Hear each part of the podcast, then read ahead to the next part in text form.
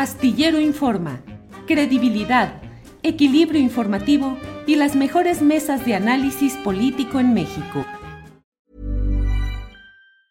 This Mother's Day, celebrate the extraordinary women in your life with a heartfelt gift from Blue Nile. Whether it's for your mom, a mother figure, or yourself as a mom, find that perfect piece to express your love and appreciation. Explore Blue Nile's exquisite pearls and mesmerizing gemstones that she's sure to love. Enjoy fast shipping options like guaranteed free shipping and returns. Make this Mother's Day unforgettable with a piece from Blue Nile. Right now, get up to 50% off at BlueNile.com. That's BlueNile.com. Millions of people have lost weight with personalized plans from Noom, like Evan, who can't stand salads and still lost 50 pounds. Salads, generally, for most people, are the easy button, right? For me, that wasn't an option. I never really was a salad guy. That's just not who I am. But Noom worked for me. Get your personalized plan today at Noom.com. Real Noom user compensated to provide their story. In four weeks, the typical Noom user can expect to lose one to two pounds per week. Individual results may vary.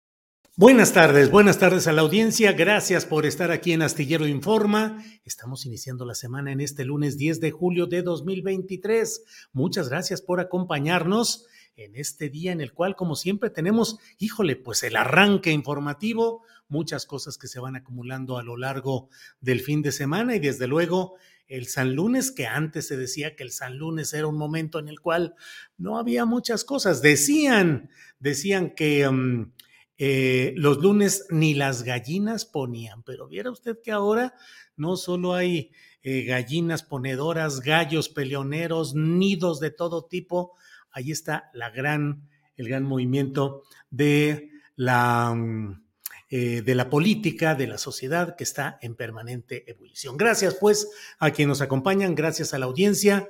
Por ahí escuché hace mucho tiempo, colegancia, decían, a la colegancia. Gracias. Y vamos de inmediato, en este momento que es la una de la tarde con dos minutos, vamos a iniciar ya con información importante. Está con nosotros Adriana Buentello, a quien saludo con el gusto de siempre. Adriana, buenas tardes y buen inicio de semana de trabajo, Adriana.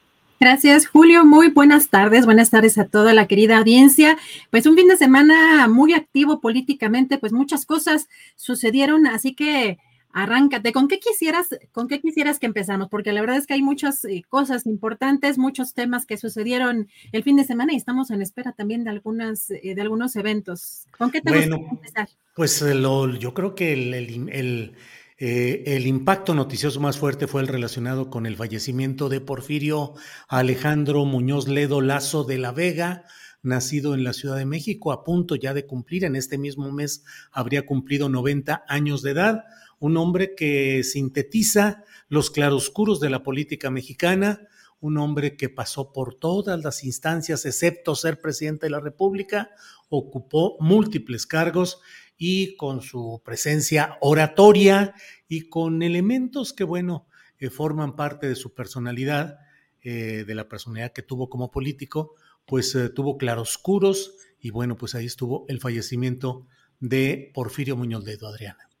Efectivamente, pues este fin de semana estuvo marcado por ese acontecimiento y la eh, Cámara de Diputados va a rendir en unos minutos más un homenaje de cuerpo presente precisamente a Porfirio Muñoz Ledo, quien en esta última etapa eh, fue legislador, presidió la mesa directiva en la Cámara de Diputados y además también recordar que buscó, buscó eh, la presidencia de eh, Nacional de Morena.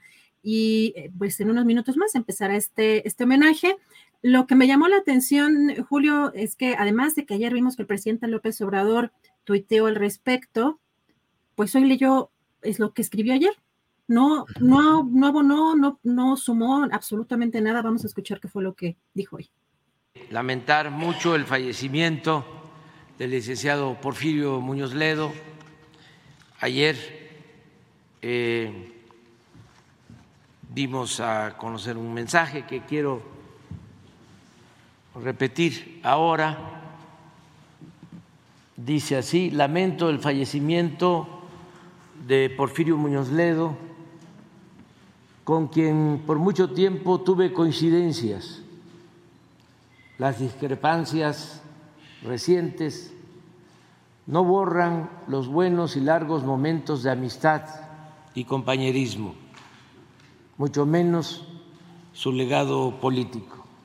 Abrazo a sus familiares y amigos. Pues sí, es que el presidente de la, bueno, Andrés Manuel López Obrador como político siempre ha establecido ciertas reglas de respeto en momentos como estos y de respetos peculiares. Por ejemplo, recordemos que a Cuauhtémoc Cárdenas, por más que a veces el ingeniero Cárdenas hace comentarios críticos respecto a la cuarta transformación o a las políticas que encabeza López Obrador, López Obrador siempre dice, yo no me voy a meter ni a pelear con la eh, con la historia. Con la historia no me voy a pelear. Eh, entonces, eh, aquí en este caso, pues el presidente prefirió ceñirse a lo que ya había escrito con mucho cuidado. El propio Cuauhtémoc Cárdenas, que también estuvo presente en el velatorio de Muñoz Ledo ayer, dijo, yo siempre lo recordaré como constructor de la democracia, es decir, no nos metamos en otros terrenos, recordémoslo como tal.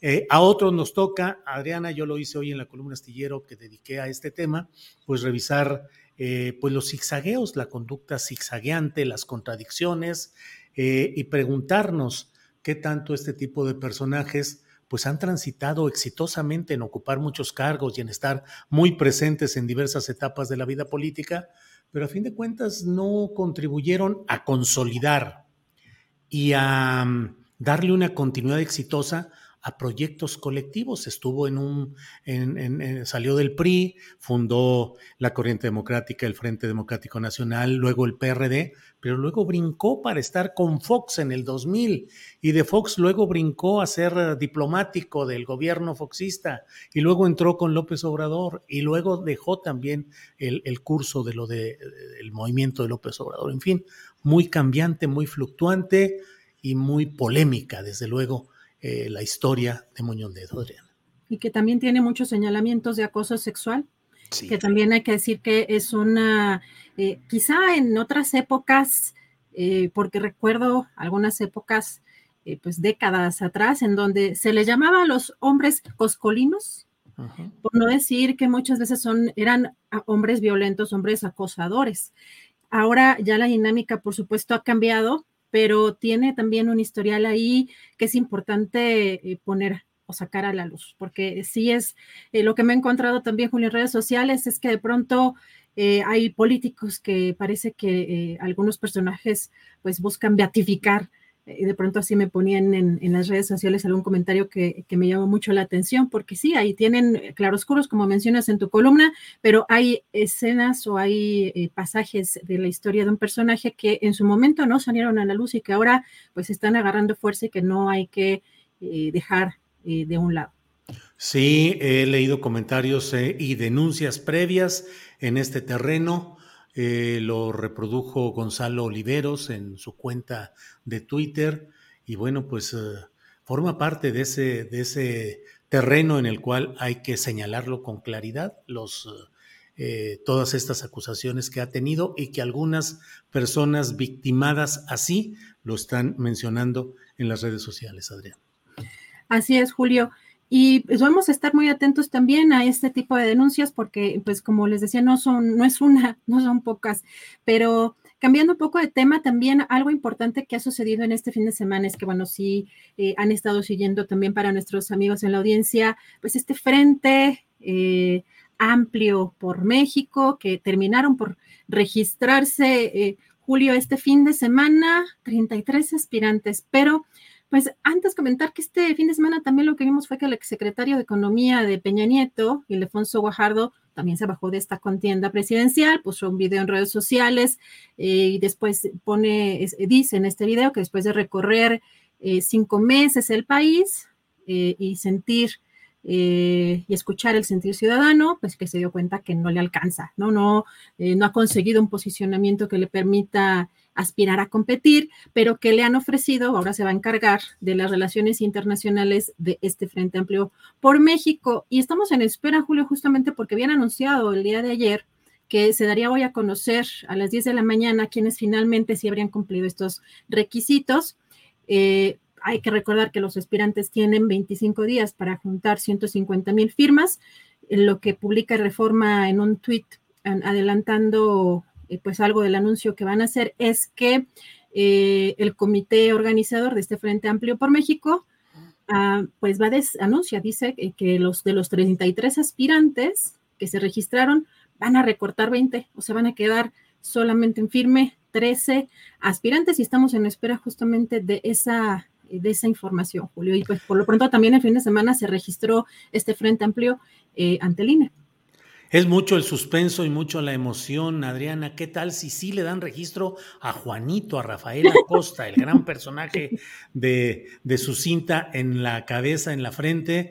Este, imagínate, realmente, no sé si viste, Adriana, pero transmitieron o pusieron en YouTube algunos espacios de algunos de los aspirantes. Una señora muy respetable por sí misma, pero que llega y dice: Pues yo, este, pues no tengo mucha experiencia, pero yo quiero poner lo mejor para mi país. Yo quiero ser la líder de este proyecto. ¿Qué es lo que yo creo que puedo hacer? Pues la verdad es que yo traigo en ching mm, a mis hijas y creo que así podré atraer en ching mm, al país. bueno, ya me imagino. Y ahora Juanito con su banda y toda la cosa, ahí también echando discurso y todo el rollo. A ver cuántos quedan. Está muy cardíaco el desenlace. ¿Quién irá a quedar en Va por México? En un descuido hasta desbancan a Xochitl Galvez, Adriana. Pues eso sí ya lo dudo, pero fíjate que sí es mucho retazo, la verdad. Así como uno cuando va a la pollería. Retazo. Perdón, pero es que eso lo de Juanito sí fue como, eh, pues no sé si solamente caricaturesco, es creo que es una ofensa, pero para la gente. Y em, pues vamos a ver quiénes son finalmente los que sí quedaron. Estamos atentos a eso y también a lo que va a iniciar en unos momentos más, eh, por supuesto, de este Frente Amplio por México que van a anunciar ya a esos, esos 13 candidatos y lo que va a suceder en, el, en la Cámara de Diputados. Pero si te parece, tenemos más información todavía, pero si te parece, vamos a iniciar con eh, la primera entrevista y regresamos eh, aquí más tarde. Muy bien. Vamos a estar atentos ya a nuestra primera entrevista. Gracias, Adriana. Déjame reacomodar aquí todas las cosas. Em, bueno, pues en este lunes 10 de julio, como le hemos dicho, tenemos muchos asuntos y muchos temas relevantes y vamos a ir, en cuanto estén listos los compañeros que ya están por ahí, vamos a hablar sobre con voceros del Movimiento Ciudadano en Defensa de la Loma de Santa María en Morelia, Michoacán. Ellos denuncian al grupo inmobiliario Altozano, que destruye la cuenca del río Chiquito, una zona vital para Morelia. De eso vamos a hablar en estos momentos con Moctezuma Madrigal Mercado y Luis Rubén Juárez Zapatero, que ya están aquí. Hola, buenas tardes. ¿Qué tal, Julio? Buenas tardes. Gracias. Buenas, buenas tardes, Julio. Gracias por el espacio. Al contrario, a ustedes, por favor, el que quiera iniciar diciéndonos exactamente cuál es el tema, qué es lo que están denunciando, el contexto para quienes eh, no conocen o no conocemos a detalle todo este asunto, por favor. Bueno, Julio, eh, nosotros somos un movimiento que tenemos 18 eh, años en Morelia, un movimiento ambiental que defiende la parte sur de la ciudad, la cuenca hidrológica del río Chiquito de Morelia, que es la parte más importante, que es la parte que ahorita en el mapa vemos marcado de verde. Eh, Morelia se abastece de dos zonas de agua principalmente. Esta cuenca hidrológica del río Chiquito, que da el 40% del agua que consume la ciudad, y eh, el manantial de la Mincita, que da el otro 40% del agua. El restante se abastece de otras zonas, pero esta es la zona primordial. Desde hace más de 20 años, eh, esa zona ha sufrido un embate inmobiliario cada vez más creciente no solo por este grupo altosano, sino por una serie de inmobiliarios políticos que se han localizado en la zona y han devastado. Estamos hablando que la zona de la Loma de Santa María hace aproximadamente en el 2012, en el último año del gobierno de Felipe Calderón Hinojosa, eh, de forma corrupta, ilegal, eh, amañando absolutamente todos los ordenamientos, construyeron una calle de cuatro kilómetros que se llama Ramal Camelinas para conectar este fraccionamiento, este centro comercial, con la parte baja de la ciudad, que costó más de 1.300 millones de pesos. Es la carretera más cara del país porque son solo cuatro kilómetros y se invirtieron más de 1.300 millones de pesos, solo para conectar vialmente a este centro comercial, que te digo, Altozano, con la parte baja de la ciudad, ignorando toda recomendación de científicos, de científicas que establecían que construir una carretera ahí era de altos riesgos porque cruzaba fallas geológicas, cruzaba laderas inestables y cruzaba una serie de mantos, zonas de recarga de mantos freáticos muy importantes para la ciudad. Pues se construyó esa obra, 1.300 millones de pesos, actualmente le cuesta al Ejecutivo Estatal 1.5 millones de pesos su mantenimiento porque hay deslaves seguidos cada época de lluvias por las condiciones del terreno. Y eh, aparte de ese costo o ese sobrecosto, lo que nosotros hemos denunciado el día en días pasados, hace un par de días en rueda de prensa, es que nosotros vemos que se ha configurado una especie de cártel inmobiliario también aquí en la ciudad de Morelia y suponemos que en todas las ciudades del país, donde el desarrollo inmobiliario ha hecho de las suyas, donde los ejecutivos estatales, porque nosotros hemos enfrentado a todos los colores políticos, PRI, PAN, PRD, actualmente Morena, el gobernador del estado, eh, Ramírez Bedoya, marchaba con nuestro movimiento cuando él no era pues ni diputado, y se sumaba, juntaba firmas con el Movimiento Ciudadano en Defensa de la Loma. Y hoy como gobernador está impulsando dos megaproyectos que buscan expandir inmobiliariamente esa zona. Uno, un libramiento, un nuevo libramiento de más de 90 kilómetros, es decir, un libramiento casi del tamaño de la ciudad de Guadalajara, que es el que tienen allá su macro libramiento, y a la ciudad de Morelia la va a quintuplicar, es decir, va a generar más especulación inmobiliaria en la zona. Y también está generando un par de proyectos de presas en la zona hidrológica de la cuenca del río Chiquito, que pretende dotar de agua a estos nuevos fraccionamientos y generar lo que él ha denominado un nuevo Valle de Bravo. Bien, Moctezuma, gracias. Luis Rubén, cártel inmobiliario integrado por quiénes? Por políticos, empresarios, políticos en el poder. ¿Quiénes forman parte de este cártel inmobiliario de Morelia, Luis Rubén Juárez? Sí, gracias. Bueno, pues todos. y digamos, vamos a empezar eh, por un lado, eh, participan eh, el gobierno del estado, el ayuntamiento y el fraccionador. Y lo vamos a describir de esta manera. digamos que para realizar un fraccionamiento en suelos forestales se tiene que realizar una serie de trámites. El primero de ellos es obtener una autorización de cambio de uso de suelo forestal por parte de la Semarnat. Posteriormente tendrían que obtener una manifestación de impacto ambiental también otorgada por la Semarnat. Hemos eh, documentado, hemos encontrado los documentos que acreditan que el fraccionador no cuenta con cambio de uso de suelo forestal y tampoco cuenta con una manifestación de impacto ambiental otorgado por la Semarnat. Entonces, ¿qué ha ocurrido? ¿Cómo es que eh, eh, esa gente está trabajando? Bueno, pues lo que ha ocurrido es que por, una parte el ayuntamiento, y en el ayuntamiento pues son, eh, digamos, todas las administraciones de 2007 a la fecha, eh, le han otorgado eh, permisos a través de lo que se llama el programa de desarrollo urbano. a través de este programa de desarrollo urbano, ellos determinan qué zonas son urbanas y qué zonas son urbanizables. Arbitrariamente, el ayuntamiento de distintos colores ha designado que la zona donde se encuentra Altozano se declare como urbanizable, sin contar con cambio de uso de suelo forestal y alegando una serie de, facultades que tiene el ayuntamiento, pero que no lo eximen de, eh, contar con este tipo de permisos. Por, el otro lado, eh, la Secretaría de Medio Ambiente Estatal eh, excediendo sus atribuciones, ha otorgado, ha autorizado manifestaciones de, impacto ambiental y se basa fundamentalmente eh, o se justifica en los programas de desarrollo urbano eh, autorizados por el ayuntamiento.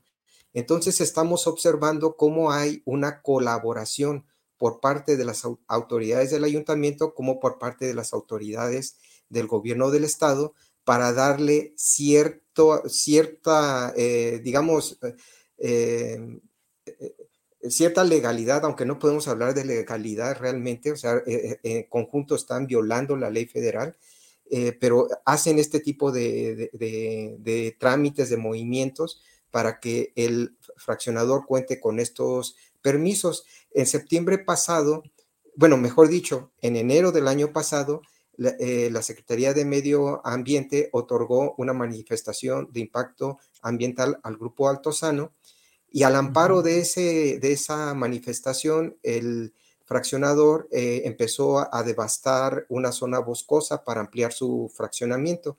En septiembre se presentó una denuncia pública y eh, a, través de esta denuncia pública conocimos un acta de inspección que realizó la Profepa, donde claramente queda asentado que el fraccionador reconoce carecer de cambio de uso de suelo forestal y lo único que presenta es la manifestación que le otorga eh, el gobierno del estado.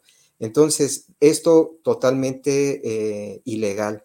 Eh, recientemente el ayuntamiento está o, acaba de aprobar el, el el Plan Municipal de Desarrollo Urbano, en el cual esa misma zona es declarada como urbanizable sin que se cuente con cambio de uso de suelo ni la autorización de Semarnat, que el artículo 32 de la LGPA establece que cuando un programa de desarrollo urbano pretende realizar fraccionamientos en suelos forestales, debe de contar con la autorización de la Semarnat. Nada de esto existe y pues todo es, son cuestiones que nos llevan de una ilegalidad a otra. Entonces vemos la acción concertada del gobierno del estado y del ayuntamiento. En este caso del gobierno del estado, el secretario de Medio Ambiente es Alejandro Méndez. En el caso del presidente municipal es Alfonso Martínez, un expanista que, bueno, participa como alcalde independiente, pero bueno,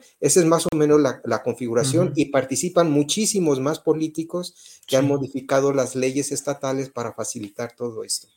Bien, Luis Rubén Moctezuma Madrigal, ¿y quiénes son los principales empresarios o el principal de Altozano que el público en el chat pues está diciendo es enorme ese fraccionamiento, siempre ha estado cargado de irregularidades, en fin, ¿quiénes son los empresarios? Es eh, Francisco Medina, se llama el principal propietario, es un michoacano, moreliano, eh, amigo personal de Calderón. Me gustaría hacer énfasis en eso porque cuando se hizo el ramal Camelinas, que te digo, esta calle de cuatro kilómetros de más de 1.300 millones de pesos, quien la impulsó, quien vino a inaugurarla fue el presidente, el expresidente Calderón, hoy miembro de una comisión de medio ambiente de la FIA, y que en ese momento no le importó devastar la única zona ambiental de la ciudad de Morelia. En ese momento no le importó acabar con el último pulmón de la ciudad, una zona donde habita una especie en peligro de extinción, que es la salamandra michoacana, una especie de achoque, que el presidente Calderón, que se dice ambientalista, en ese momento atacó brutalmente eh, la zona en conjunto con el exgobernador Godoy, que partió a la mitad el área protegida para que pudiera pasar el camino. Entonces, Francisco Medina es el principal propietario, amigo, insisto, íntimo del presidente Calderón, y eh, una serie de más inversionistas, pero ellos son las dos principales figuras. Y que, insisto, eh, yo resaltaba en la rueda de prensa, que este cártel, comprendido por legisladores, por eh, distintos ejecutivos estatales, gobernadores y presidentes municipales, Fausto Vallejo, Wilfrido Lázaro, el que tú pongas de cualquier color, pues han colaborado ya sea activa o por omisión en que estos fraccionamientos devasten zonas forestales sin pedirles permisos, autorizaciones necesarias. Es más, actualmente se acaba de plantear una modificación al Código de Desarrollo donde ya no se les va a pedir a los fraccionamientos de menos de 5 hectáreas, área de donación, que antes era un área, un área importante para un espacio público, para que se pudieran construir parques, hospitales, cualquier cosa que decidiera la administración en turno, pues ya no se les va a pedir esa donación a cambio de, una, de un pago económico. Entonces, eso es lo que estamos viendo en la ciudad de Morelia. Ese es el grado de colusión que, como en el caso de la Ciudad de México, no se ha descubierto que algún funcionario tenga departamentos ahí, pero por los hechos los conoceréis, por sus acciones los conoces y quien camina como pato es pato y quien contribuye a que los fraccionadores de, de, de, devasten el medio ambiente, pues son, son cómplices activos. Bien, Moctezuma, gracias. Para ir cerrando esta exposición que nos han ayudado a, tener, Luis Rubén, em, ¿Cuál es el procedimiento? ¿Qué sigue? ¿Hay algo que hacer? ¿Hay en dónde impugnar? ¿Cuál es el camino que han decidido seguir?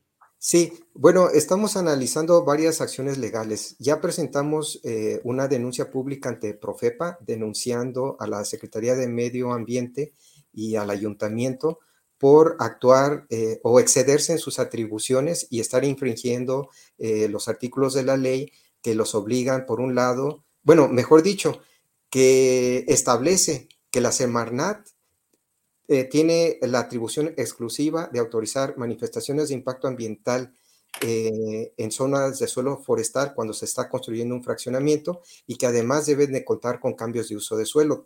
Estamos denunciando que el ayuntamiento está otorgando cambios de uso de suelo sin contar con estos permisos al amparo de un programa de desarrollo urbano que tampoco cuenta con los permisos que establece el artículo 32 de la LEGEPA.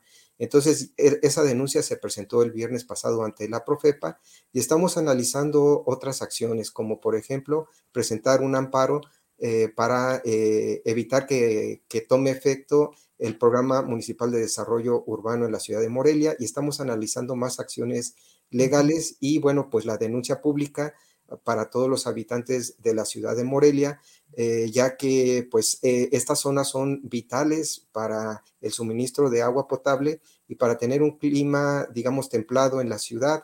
Eh, esto es un, tema pues vital para toda la ciudad y hemos estado haciendo conciencia a lo largo de estos años y estamos alertando nuevamente a la población para que estemos pendientes e incluso podamos realizar algunas movilizaciones. Julio, Julio, sí, un segundito. Mira, eh, una cosa que es bastante fuerte que se viene ya es un proyecto que, insisto, de libramiento del gobernador que quintuplica el área urbanizable de la ciudad y que casualmente pasa por los terrenos de Altozano y que casualmente pasa por un fraccionamiento en el que el secretario de urbanismo actual, Alejandro Méndez, tiene terrenos e intentó urbanizar y fue detenido por la población de Río Bello. Es decir, ya hubo un intento de urbanizar esa zona, porque no se contaba con los permisos para hacer el camino que intentaron construir. Entonces, si avanza, si avanza ese proyecto de libramiento, estamos hablando de perder toda la cuenca junto con el programa de desarrollo urbano. Entonces me gustaría insistir en eso, en que la población esté alerta, se informe y logremos evitar que se construya este nuevo libramiento que no es necesario, porque pasa por terrenos boscosos. imagínate tú una nueva carretera donde, porque en Morelia hay una gran cosa, Julio, que todos los trailers quieren pasar por Altozano. Todos los nuevos libramientos cruzan los terrenos de Altozano. Y entonces, esa es la particularidad de nuestra ciudad. Y este nuevo libramiento que hace Ramírez Bedoya también va por Altozano y va por los terrenos muy cerquitas, colindantes, que te insisto, uno de ellos es propiedad del secretario de Urbanismo. Pues Luis Rubén y Moctezuma Madrigal, muchas gracias por esta información, por el reporte, por la lucha que están realizando, que está en el contexto de lo que pasa en muchos lugares. Los escucho y recuerdo lo que está pasando en San Luis Potosí, en la Sierra de San Miguelito, donde también se está construyendo un libramiento carretero que pasa junto a los terrenos donde insisten en que quieren construir un fraccionamiento de gran lujo. Moctezuma y Luis Rubén, muchas gracias y seguiremos atentos a lo que vaya sucediendo. Hasta, luego.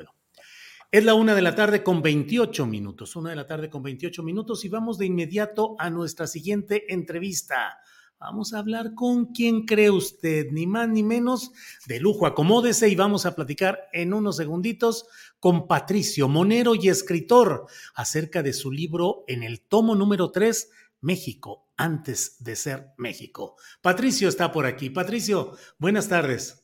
Hola, querido Julio, ¿cómo estás? Bien, Patricio. Ya de regreso. Ya de regreso, ya, ya más que de regreso, ya todo. ¿Tú cómo has estado, Patricio?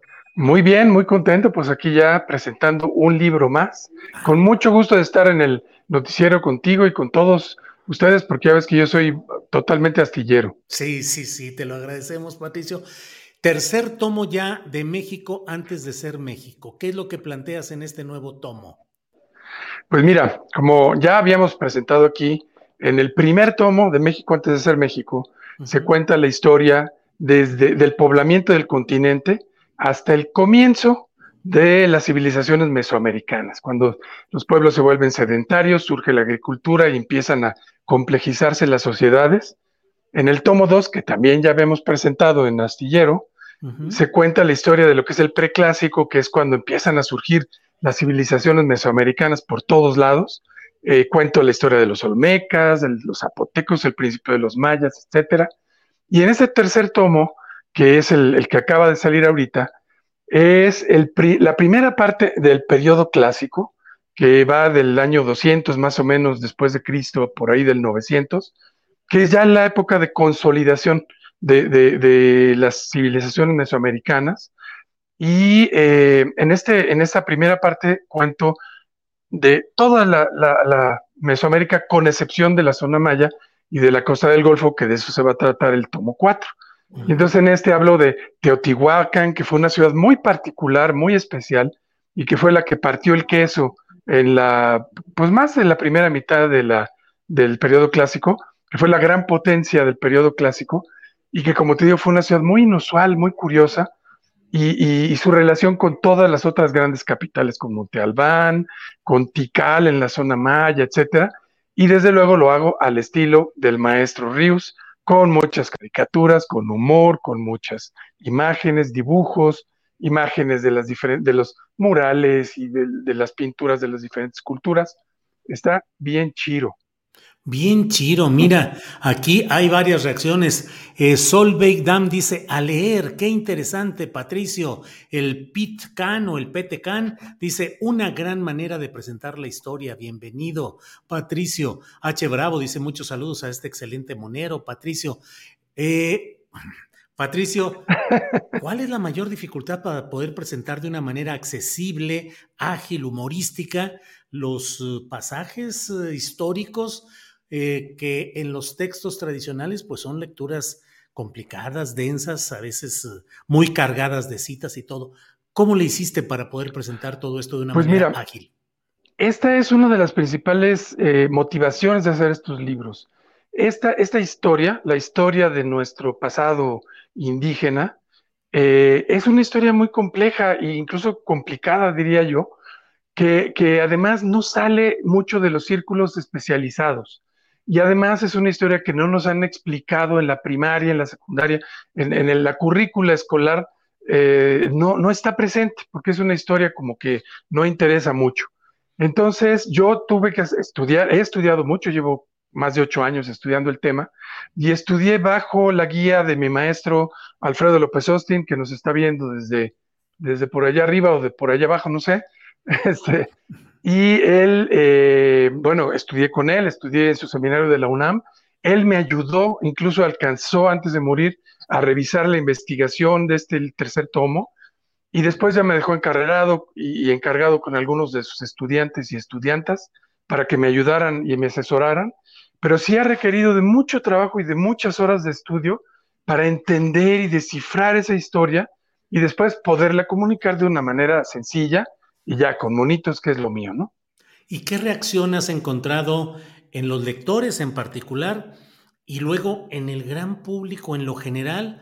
que pareciera que poco nos importa el detalle de la historia de nuestros antepasados, de los pueblos indígenas, de los pueblos originarios, y a veces hay pasajes históricos que nos enamoran o nos emocionan más. ¿Qué reacciones has encontrado ante el trabajo que has hecho de estas etapas históricas, Patricia?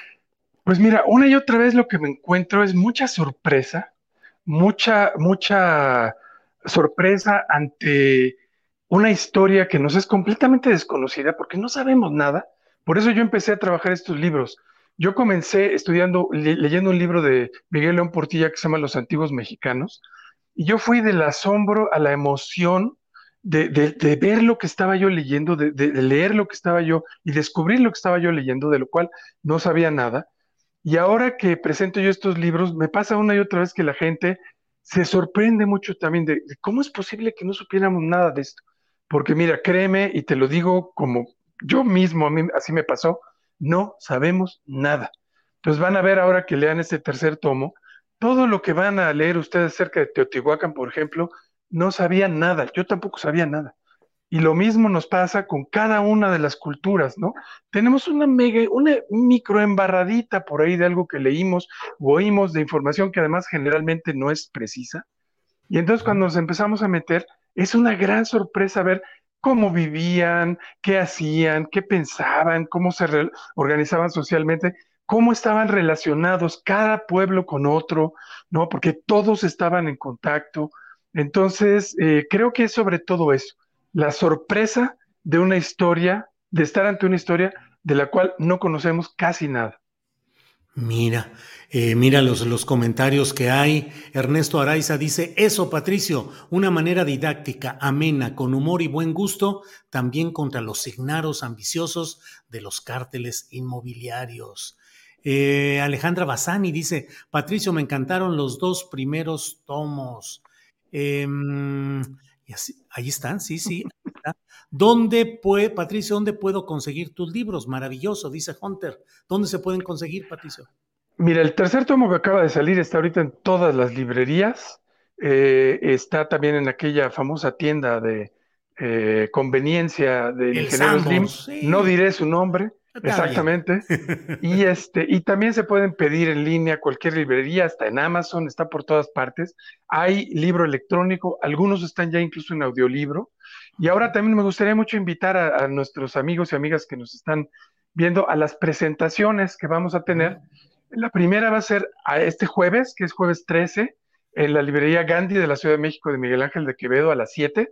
Me van a acompañar Patricia Ledesma Buchan, que es la directora del Museo del Templo Mayor, y el famoso Tlatoani Cuauhtémoc de, de Twitter y Facebook y todo, que es mi tocayo de apellido Enrique Ortiz. Y este va a estar padre esa presentación. Y el viernes, en la explanada central de la delegación Xochimilco, con la Brigada para Leer en Libertad, ahí también lo vamos a presentar a las 7 de la noche. Este, es, van a ser las primeras presentaciones, espero que pronto haya más en diferentes lugares de la República, Ahí también se va a poder conseguir el libro y los dos tomos anteriores.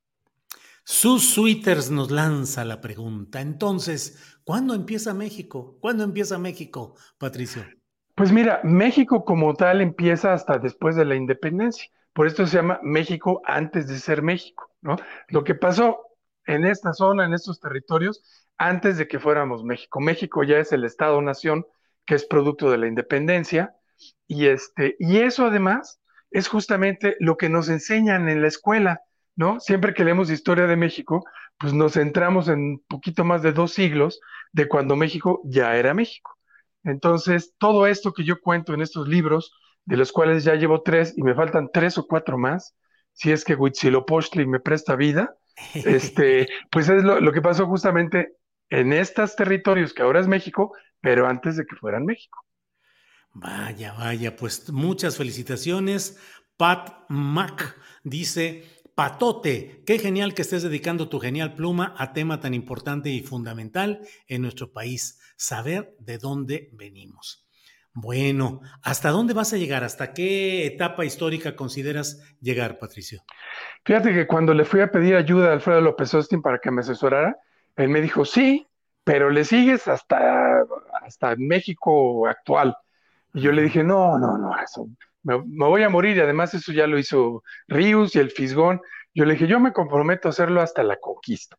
Entonces, el tomo 6 idealmente sería la conquista, sobre todo el periodo que viene después de la conquista, que es muy interesante, con Fray Bernardino de Sagún y toda la investigación que se hizo eh, justo después de la conquista. Pero fíjate que me anda haciendo ojitos, no sé si voy a llegar con vida a ese entonces por el trabajo que esto implica, pero me está haciendo ojitos también el México virreinal, porque es un periodo muy interesante y del cual también, también sabemos muy poco los no especialistas. Pero bueno, mi meta es llegar a la conquista y ya después vemos. ¿Es apto para niños de primaria? Pregunta Cerati Atl. Mira, sí, una de las, eh, de las presentaciones más bonitas que he hecho fue en la normal veracruzana, con los niños y niñas desde primero hasta sexto de primaria, que lo compraron, lo leyeron, hicieron preguntas, estuvo padrísimo. Este, aunque bueno, algunos temas son complejos. El tomo 2, por ejemplo, que a mí me gusta mucho y al cual le fue de la fregada porque salió dos días antes de que cerraran las librerías por la pandemia. Este es un libro precioso en donde cuento la historia de los Olmecas. Está un poquito más complejo porque vienen temas muy arduos como el calendario, la numeración, la matemática, etcétera pero, yo creo que se alcanza a comprender. Y yo siento que el tomo 1 y el tomo 3 están mucho más accesibles, contados de una manera más sencilla y con temas un poco menos complicados pero yo creo que sí lo pueden leer niños de todas las edades. Bien, pues eh, puestos para, para leer eh, México antes de ser México en su tercer tomo, eh, es editorial Grijalvo de Pinkin, Penguin Random Esa, House. mira. Así Esa es. mera. Esa, mera, ahí está. Entonces, bueno, pues eh, que todo camine bien y que todo avance y que la gente se dedique y se concentre, que, que lea lo que es nuestra historia, nuestro pasado, del cual debemos sentirnos no solo orgullosos, sino conocedores. No basta solo decir estoy orgulloso en lo general o por encimita, sino conocer y entender todo esto. Patricio, a respecto de lo que deseas agregar, aquí estamos siempre muy contentos de poder platicar contigo. Pues nada más, muchos saludos para ti, para Adriana, para todo el equipo de Astillero, que de verdad yo todos los días lo veo. Me gusta mucho, me parece un gran noticiero, un gran esfuerzo. Y este, y, y, pues creo que es muy útil para todos nosotros. Nos ayuda a entender lo que pasa en este país, que tampoco es sencillo. Y aunque yo también estoy metidísimo en la polaca y la grilla y todo eso, hay vida más allá de las elecciones. Así que entrémosle a todos estos temas que también son muy importantes. Órale, Patricio. Pues como siempre, un gran gusto de poder platicar contigo y ahí seguiremos viéndonos en otras actividades. Gracias. claro que sí. Julio, un abrazote, gracias por todo. Hasta luego. Adiós. Adiós. Bien, es la una de la tarde con 41 minutos. Una de la tarde con 41 minutos. Y estamos ya puestos para entrar en unos segunditos a nuestro siguiente espacio, que es eh, el de los lunes, los lunes en los cuales Jacaranda Correa, periodista y conductora de Canal 22, nos acompaña eh, para remover las neuronas. Así es que creo que ya está por ahí Jacaranda. Bueno, ahí estamos ya anunciando este espacio de removiendo las neuronas con Jacaranda Correa y en unos segunditos ya estamos ahí. Jacaranda, buenas tardes. Hola, mi querido Julio, ¿cómo estás? ¿Cómo te va? Bien, todo en orden, todo caminando muy bien. Oye, pues ¿Tú? yo le voy a tomar la palabra al monero Patricio de que sí, hay vida más allá de las elecciones, Julio. ¿Cómo nos zafamos de esta, por favor? Porque es, o sea, parecemos discos rayados. Yo todos los días me pregunto, digo, de verdad, ¿qué más? O sea, sé que estamos viviendo un momento muy complicado y, y creo que es interesante poder leer, ¿no? Todas la- las cosas que, que van sucediendo. Sin duda, creo que creo que sí es interesante porque eh, estamos pasando por un momento muy apasionante, muy complejo también.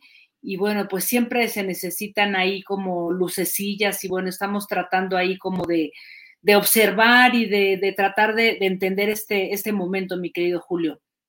Bien, Jacaranda, pues vamos a, a entrar a lo que tú creas conveniente en esta deselectoralización de la vida pública. Pues hoy no pude, ¿no? pero lo prometo que para la próxima sí. Hoy no pude, Julio, pero la próxima sí lo prometo porque, eh, mira, tú ya hablaste un poquito algo en tu, en tu videocharla astillada el, el- el viernes pasado, pero yo voy a retomar esto porque quiero hacer un par de precisiones.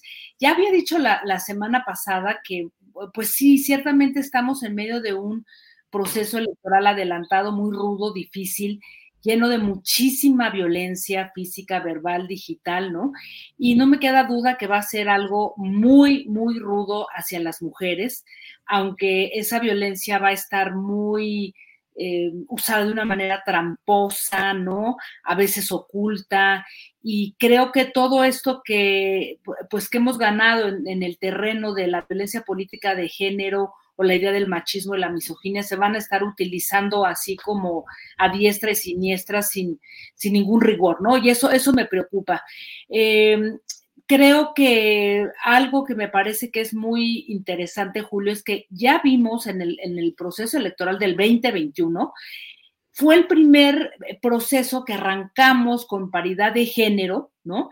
También vimos eh, todo el concepto de violencia política en razones de género ya tipificada. Y paradójicamente, este, mi querido Julio, fue la elección más violenta, ¿no? Por ahí algunos datos de la Observatoria Ciudadana Todas MX, que está conformada por más de una centena de organizaciones civiles y, fem y feministas, daban unos datos que son aterradores y ahora al, estar ahí buscando me di cuenta de, de, todo esto porque la que nos espera, o sea, no, no, no va a ser cosa sencilla, ¿no? Eh, hablaban de 35, fíjate, 35 candidatos asesinados y 21 de ellas fueron mujeres, o sea, es decir, el 60%. Y aquí lo interesante es que los principales perpetradores de la violencia política contra las mujeres son los partidos políticos de todos los colores, particularmente a nivel municipal, ¿no? 80% son a nivel municipal, luego a nivel estatal y 5 a nivel eh, federal, ¿no? Además de que, bueno, hay un montón de denuncias de, hubo un montón de denuncias de candidatas en, ese año contra, pues presuntamente agresores familiares, en fin, creo que no va a ser una elección sencilla y menos por lo que estamos viendo.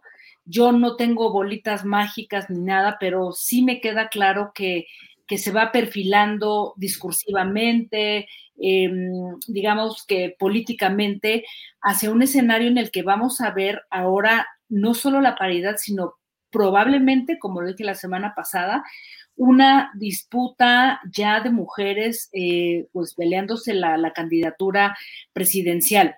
Pero lo que sí me dejó helada, Julio, este, este, estos días pasados y que tú lo comentaste el viernes, ya de plano fue una, una revista pues es como medio pasquín, como, o sea, digo, no sé quién la lea todavía, en sus buenos años, pues vivió, digamos, de la publicidad y de los favores del PRI, la revista siempre, que tituló esto, em, eh, pues su directora, pues es su directora y también su directora editorial, Beatriz eh, Pajés, ¿no? Un título que decía, AMLO crea condiciones para un magnicidio estaban las fotos de los cuatro candidatos, posibles candidatos de la oposición, entre ellos estaba Beatriz Paredes y Xochitl Galvez, ¿no? Y en, el, en el contexto de, todo este, de este editorial que, en el que planteaba Beatriz Pajés que, el, ambiente, el, el presidente estaba creando un ambiente que recordaba las condiciones en que fue asesinado Luis Donaldo Colosio, Abajito por ahí dice, el inquilino de Palacio dedica hoy más tiempo para hablar del método de los aspirantes de la oposición que de sus corcholatas y está obsesionado con descarrilar el proceso de sus eh, adversarios y decidió impedir que siga aprendiendo en el ánimo de los electores Xochitl, ¿no? O cualquiera de los competidores que se registren, ¿no?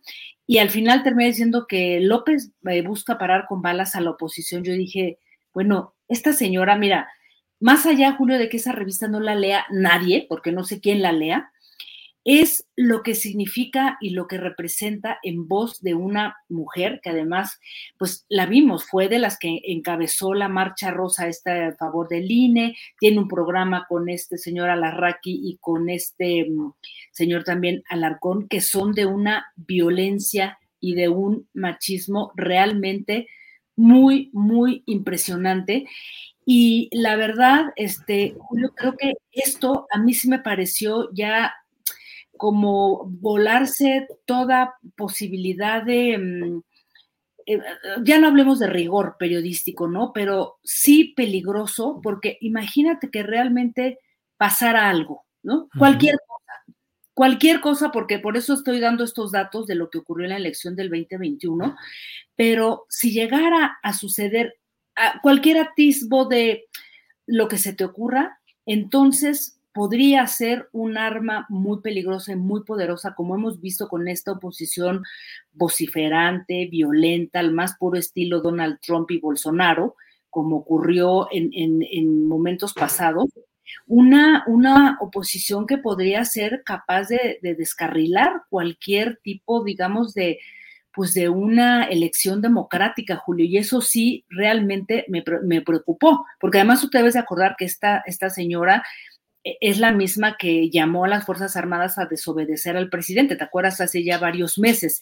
En fin, en realidad yo me quedo impactada, primero porque ciertamente venimos ya de una muestra un proceso electoral el 2021 con una gran violencia, mucho hacia las mujeres, y esta señora atizando el fuego eh, y, diciendo que se están preparando las que Andrés Manuel López Obrador está preparando las condiciones para un magnicidio, me parece que es como de, así de encender todas las alertas y de poner mucha atención a ese tipo de personajes que pueden descarrilar cualquier, em, digamos que proceso democrático y, poner en riesgo, ¿no? Lo que, lo que pues tanto trabajo ha costado construir, mi querido Julio. Así es que, pues hoy quería comentarlo, repito, tú ya hiciste un, em, pues hiciste varias reflexiones el, viernes pasado, pero no quería dejar de, de plantearlo porque me pareció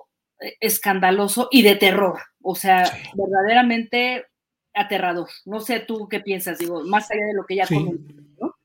Pues sí, Jacaranda, es que por un lado, desde luego, el terreno profesional, el periodístico, el del rigor, ¿cómo te atreves a poner en la portada de una revista de poca circulación, pero finalmente muy reproducida, el pensamiento de esta señora Beatriz Pajés en las mesas de Atypical y en las... Eh, en, ella ha sido incluso oradora en los actos de la llamada marea rosa, o sea, ha sido voz de ese movimiento y ciertamente la historia latinoamericana nos muestra cómo en varios países ha habido procesos de desestabilización que comienzan por el sembrado de este tipo de insidias, de infundios, que luego pueden ser justamente retomados y ejecutados para cumplir la profecía sembrada y decir, miren ustedes cómo desde antes ya habíamos advertido lo que ahora sucedió, por tanto el culpable pues es el señor López Obrador. Una lógica infame, pero una lógica que ha habido en muchos países, Jacaranda. Así es, Julio, y sobre todo, bueno, pues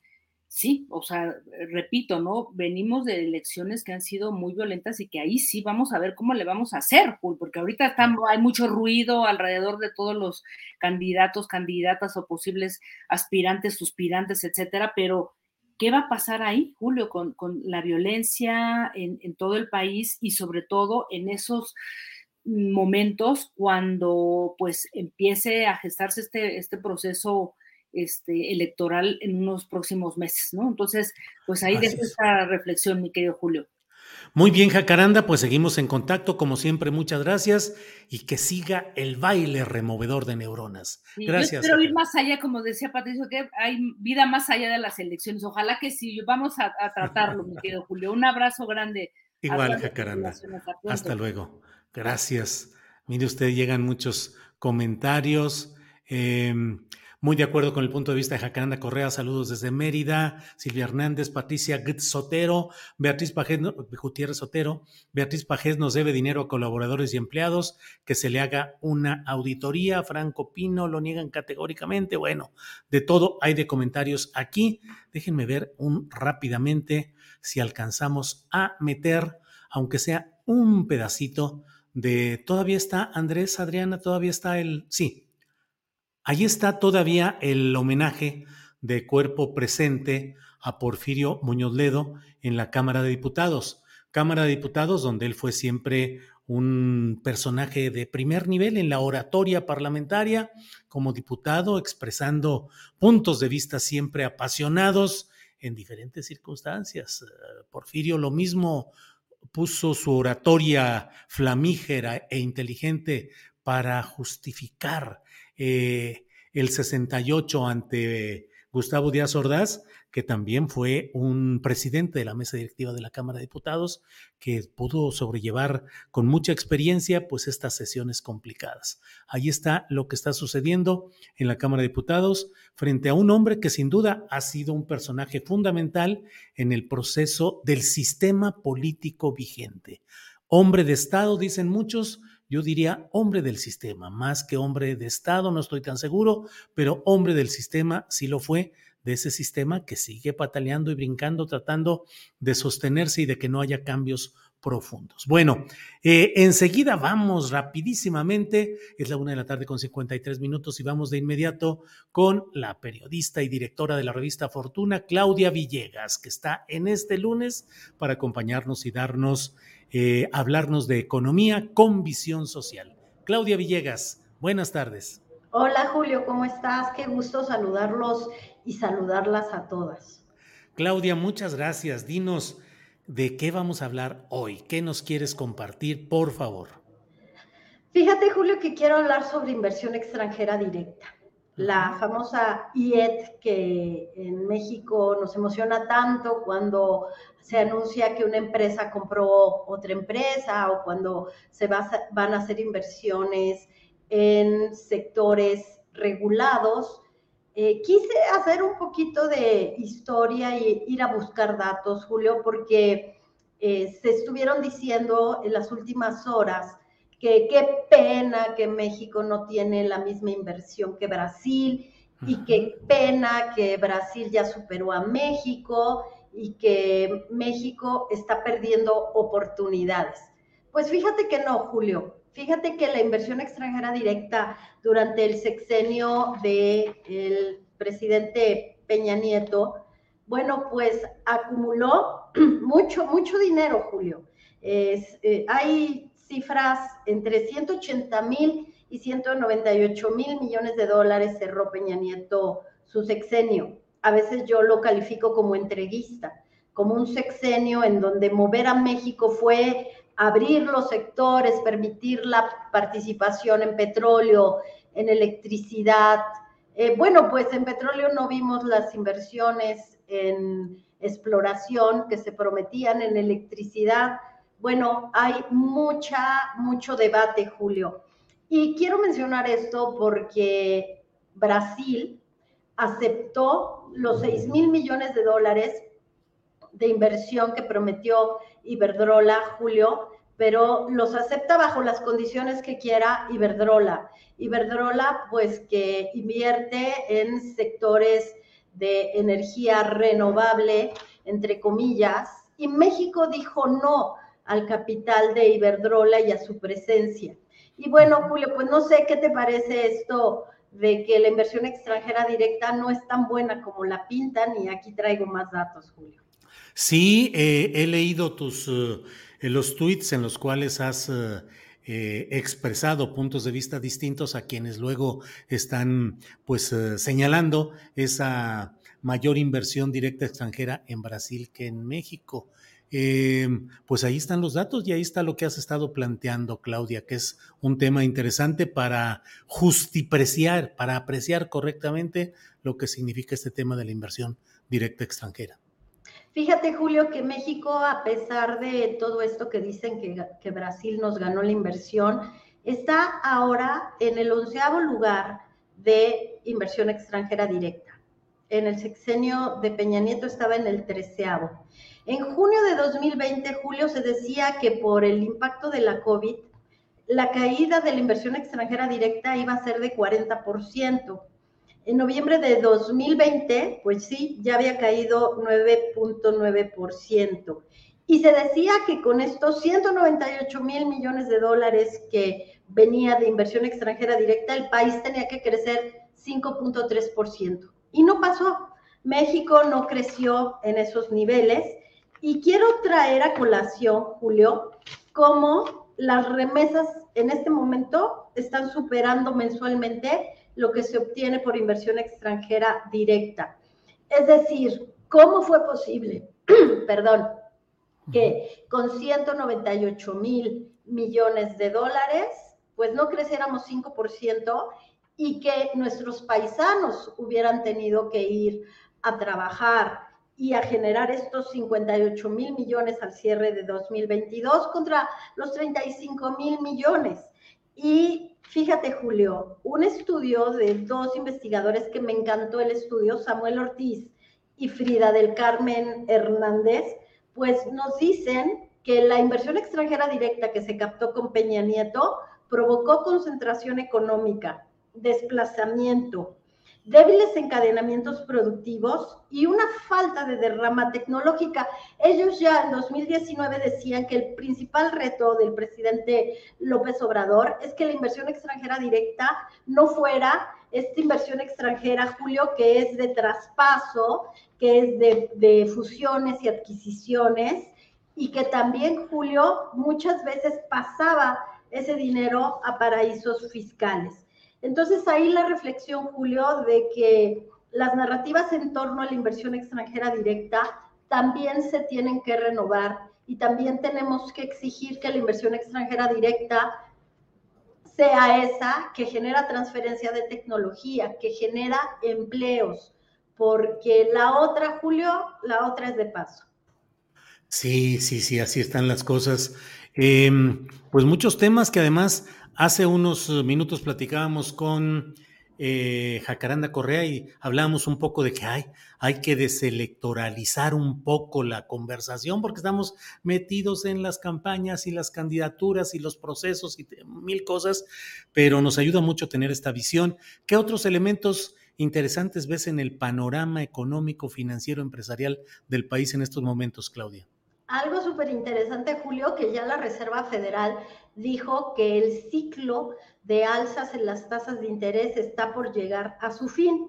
Y aquí tengo mis papelitos, este, siempre hago mis anotaciones, que las tasas de interés en Estados Unidos bueno, podrían llegar a niveles de entre 5.25 y 5.50%.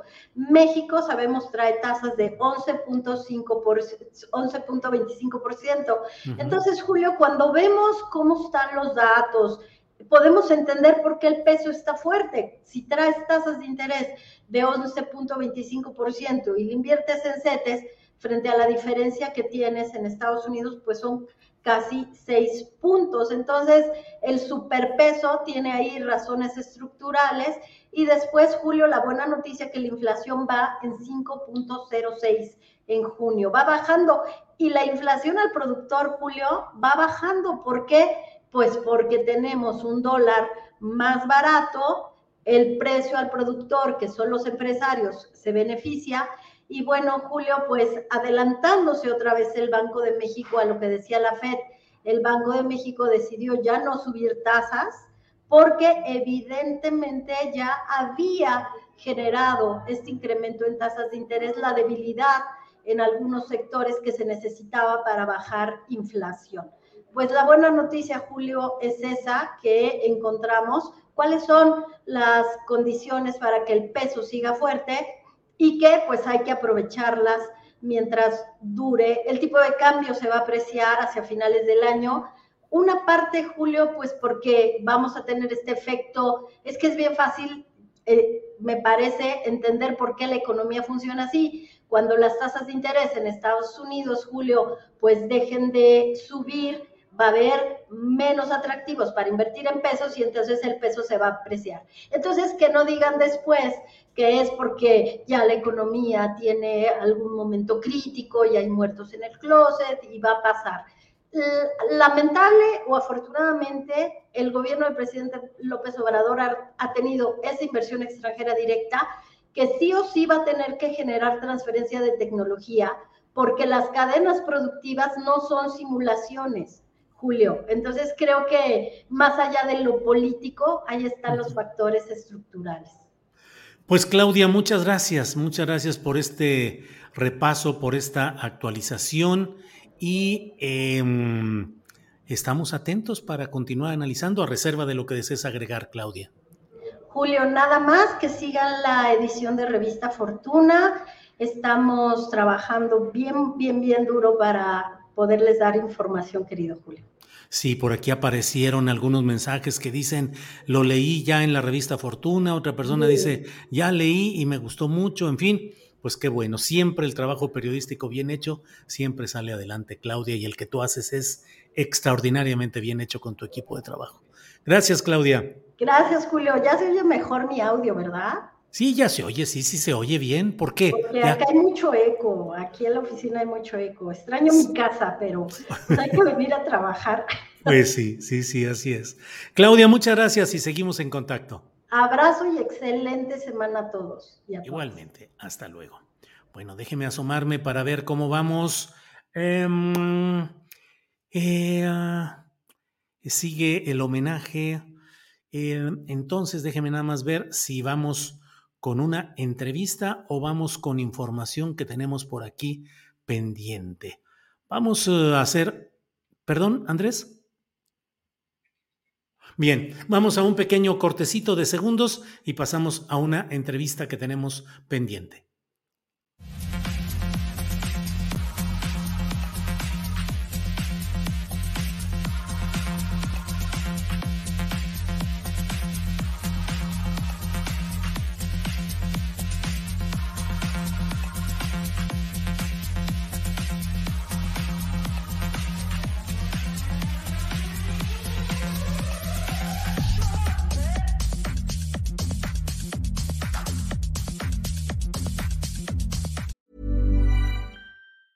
There's never been a faster or easier way to start your weight loss journey than with PlushCare.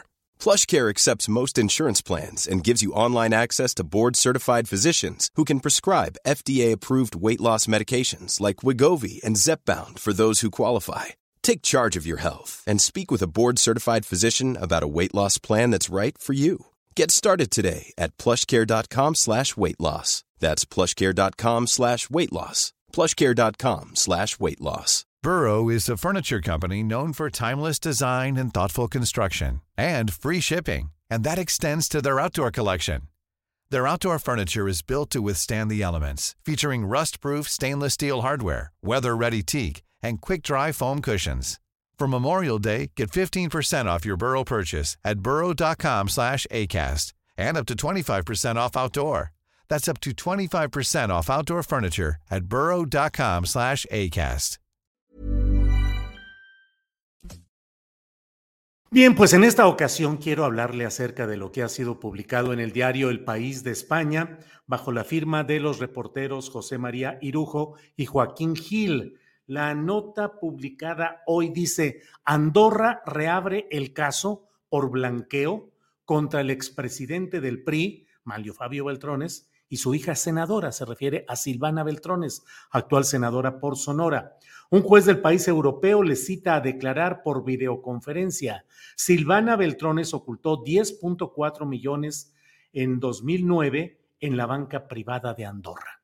Para abundar sobre este tema, para darnos eh, el contexto y lo que está sucediendo, está con nosotros el periodista Joaquín Gil, a quien saludo con gusto. Joaquín, buenos eh, días por acá y buenas tardes, noches por allá, Joaquín.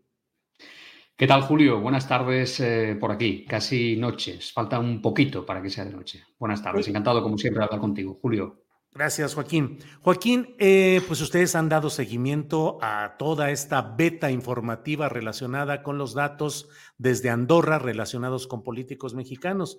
Ahora se reabre este caso relacionado con Manlio Fabio Beltrones y su hija Silvana Beltrones. ¿De qué se trata, Joaquín?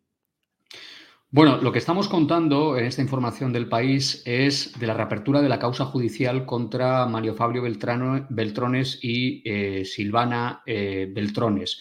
Una causa que arrancó en 2015 y que eh, se ha reabierto hace, hace, unos meses, ¿no?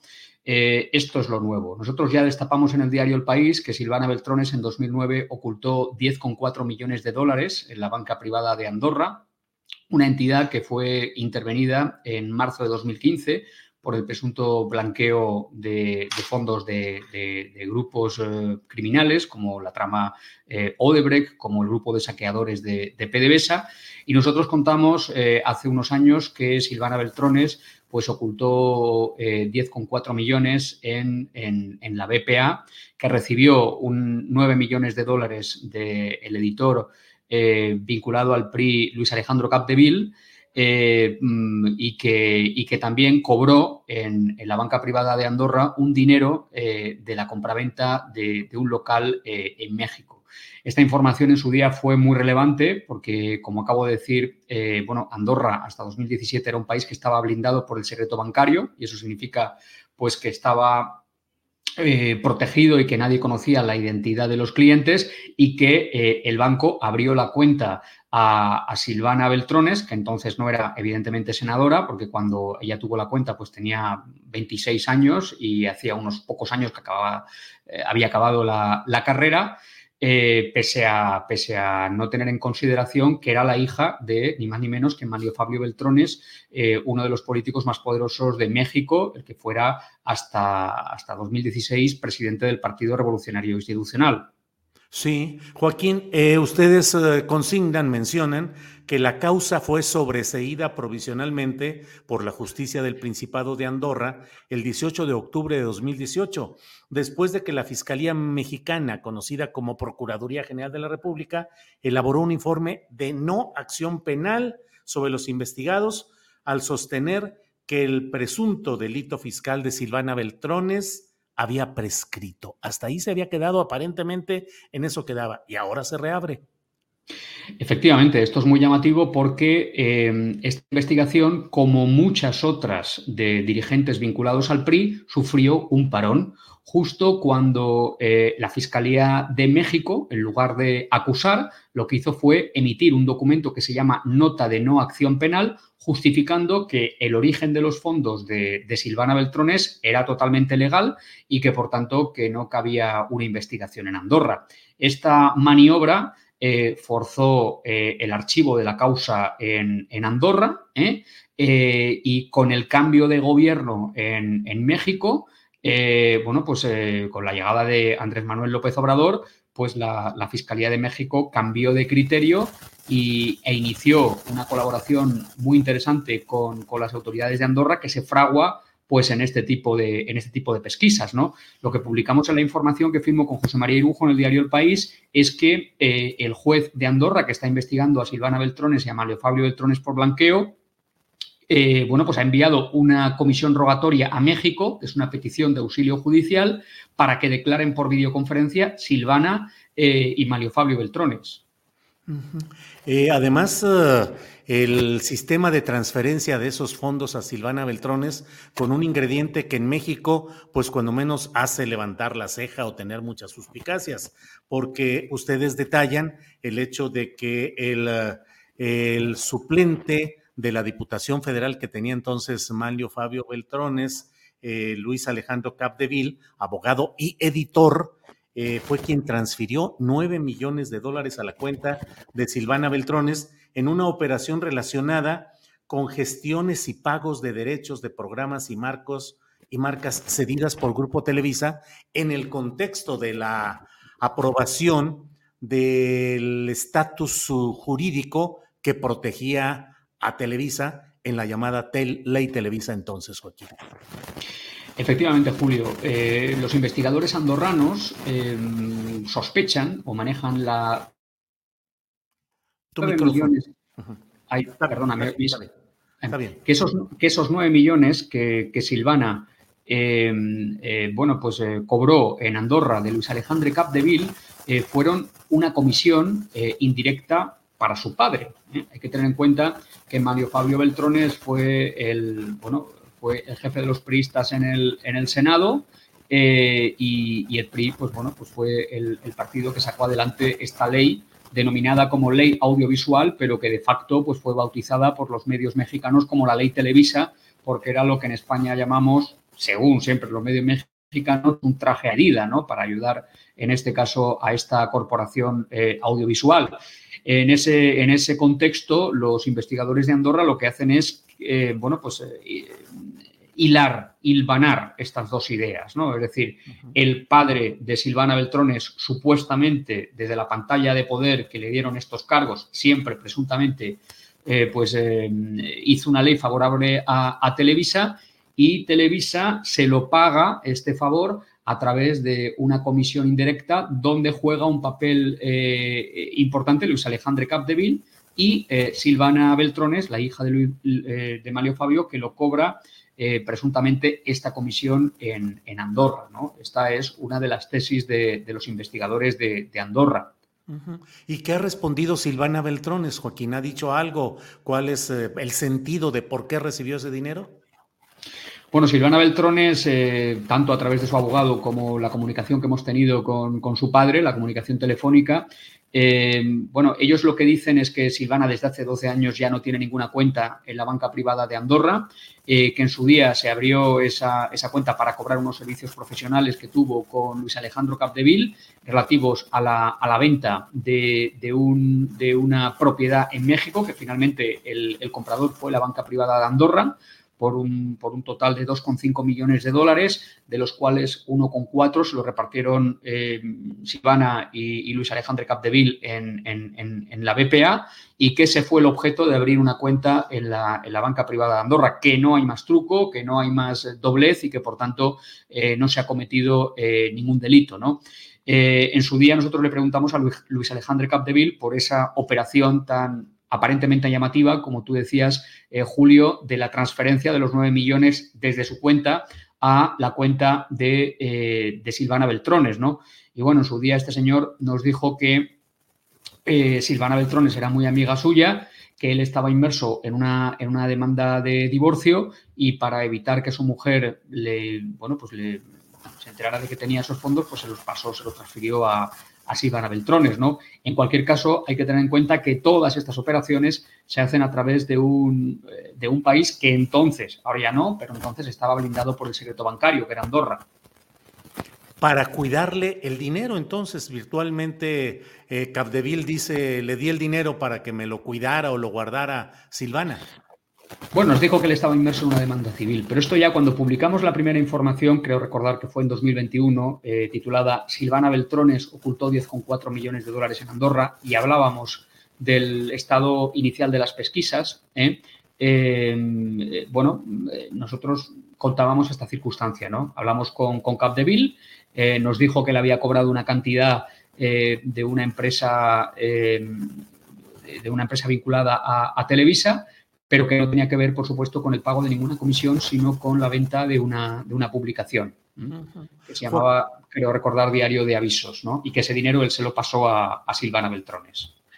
Joaquín, en la nota, en el reportaje, en la nota que ustedes hacen, eh, mencionan que en la petición, en la comisión rogatoria enviada a México por un magistrado de Andorra, se menciona un informe de la Agencia Antidrogas de Estados Unidos por la DEA que menciona tanto el blanqueo de capital menciona a Beltrones, a Manlio Fabio Beltrones, en el tema de blanqueo de capitales y también de haber protegido presuntamente a cuatro grandes jefes del narcotráfico en México. Así es. En el, sumario de la causa hay un, informe de la, de la, DEA, de la Agencia Antidrogas de, de Estados Unidos, de 2016, que menciona, como tú dices, el presunto vínculo de Mario Fabio Beltrones con cuatro eh, narcotraficantes y con un presunto esquema de lavado en eh, Puerto Peñasco. ¿no? Em, esto, el juez, en esa comisión rogatoria que envía a México para justificar que declaren por videoconferencia Silvana y Mario Fabio Beltrones, también lo menciona en la comisión rogatoria. Vamos a ver, la historia de los vínculos del narcotráfico con Mario Fabio Beltrones no es, no es nueva, ¿no?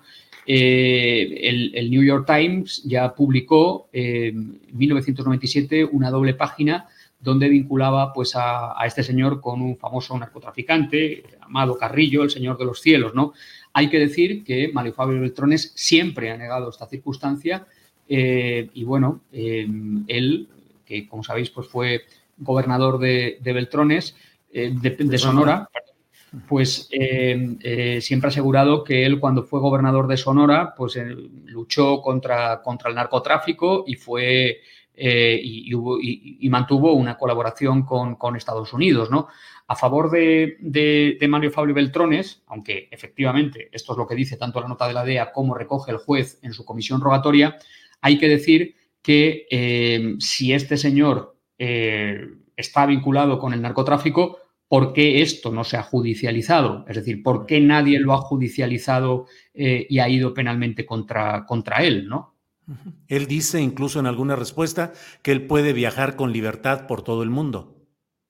Sí, claro. Eh, bueno, lo que está diciendo es que no tiene ninguna nota de roja de Interpol, que tiene libertad de, movimientos y que, y que, según él, bueno, pues que eso es una, una fantasía, ¿no? Su abogado nos, nos, lleva, nos lleva a utilizar, utiliza el término de que eh, esas acusaciones tan graves sobre su cliente son, son una fantasía, ¿no? Entonces, bueno, nosotros, eh, como está mal decirlo, pero como periodistas responsables, lo que hemos hecho no ha sido titular por ahí, ¿eh? que hubiera sido pues, lo más lo más llamativo, ¿no? Sino, mm, bueno, pues intentar ponerlo en, en, su contexto como un dato más de la comisión rogatoria eh, e intentando siempre no hacer un, daño eh, innecesario en la información. Joaquín, te agradezco mucho que nos hayas ayudado a detallar y a abundar sobre este tema. Solo cierro preguntándote, em, ¿hay alguna, qué puede hacer el gobierno mexicano frente a esta solicitud de Andorra? ¿Podría retrasarla, no atenderla? ¿Hay alguna obligación del Estado mexicano de cumplir con esa petición de Andorra? Bueno, vamos a ver, las autoridades, em, cuando se envía una comisión rogatoria, eh, lo que tiene que hacer el país es cursarla para que el juzgado correspondiente, bueno, pues la, ejecute y se, se, lleve a efecto, ¿no? Se lleve a cabo, ¿no? Evidentemente lo que tiene que hacer el gobierno es eh, colaborar, ¿no? A mí me consta que ahora hay un clima de colaboración, un clima que no existía durante el mandato de Enrique Peña Nieto. Hay que decir que eh, todas estas maniobras para cortocircuitar las investigaciones que se estaban desarrollando en Andorra eh, se produjeron durante el mandato presidencial de Enrique Peña Nieto. ¿eh? Es decir, a partir de la salida de, Peña Nieto del, gobierno, en 2018, pues a finales de 2018, la situación ya cambia totalmente y hay una colaboración no solo totalmente abierta, sino que se reabren todas esas investigaciones que estaban, que estaban cerradas o que habían sido sobreseídas provisionalmente por esa maniobra llevada a cabo por la, por la PGR de la nota de no acción penal, que viene a ser en definitiva, oiga, como a este señor ya se le ha investigado en México y el origen de sus fondos es legal, ¿qué hacen ustedes en Andorra investigándole por, por lo mismo? Ustedes no pueden hacerlo, ¿no? Bueno, y en virtud de este, de este principio, pues se consiguió forzar el, archivo provisional de muchas causas que ahora eh, se han vuelto a, reabrir. Estamos hablando del caso de Silvana Beltrones y el de Mario Fabio Beltrones y también estamos hablando del que hemos hablado también aquí en, más de una ocasión, del de Juan Ramón Collado, el abogado de Enrique Peña Nieto, que como sabéis entre 2006 y 2015, bueno, pues movió más de, de 120 millones de dólares también en la misma entidad, en la banca privada de Andorra. Joaquín, te agradezco mucho todo y estamos atentos al curso que tengan estas, eh, este proceso. Y bueno, pues por lo pronto, muchas gracias, Joaquín. A reserva de lo que desees agregar. Muchísimas gracias, Julio. Estamos en contacto y un abrazo fuerte desde España. Muchas gracias. Hasta luego, Joaquín. Hasta luego. Pues un tema fuerte que seguramente va a dar mucha información. Ya veremos si realmente Malio Fabio Beltrones y su hija, la senadora por Sonora, Silvana Beltrones, eh, asisten, eh, aceptan esta cita que debe ser obligatoria para el Estado mexicano, el que cumpla con esta comisión rogatoria que hace el Principado de Andorra al descubrir datos que le hacen reabrir este proceso relacionado pues con más de 10 millones eh, de, dólares que fueron eh, colocados en esa situación. Ya iremos viendo qué es lo que sucede en, un tema muy delicado. Bueno, por otra parte, déjeme decirle que Chilpancingo está verdaderamente ardiendo. En Chilpancingo se están, mire usted, policías y pobladores se enfrentan en la carretera Chilpancingo-Acapulco, según lo que reporta Juan Manuel Molina en la OEM Informex y que reproducimos, usted lo puede leer en nuestra página de Julio Astillero. Ahí están los datos y las referencias de lo que está pasando en estos momentos. Eh, cuando incluso han irrumpido en el Congreso del Estado. Pero mire, aquí nos dice más de tres mil personas de Quechultenango y Mochitlán llegaron a la zona y obligaron a los policías a replegarse. Esa es la nota que están colocando. Un fuerte enfrentamiento se registró entre policías estatales y pobladores de varias localidades en la carretera Chilpancingo-Acapulco.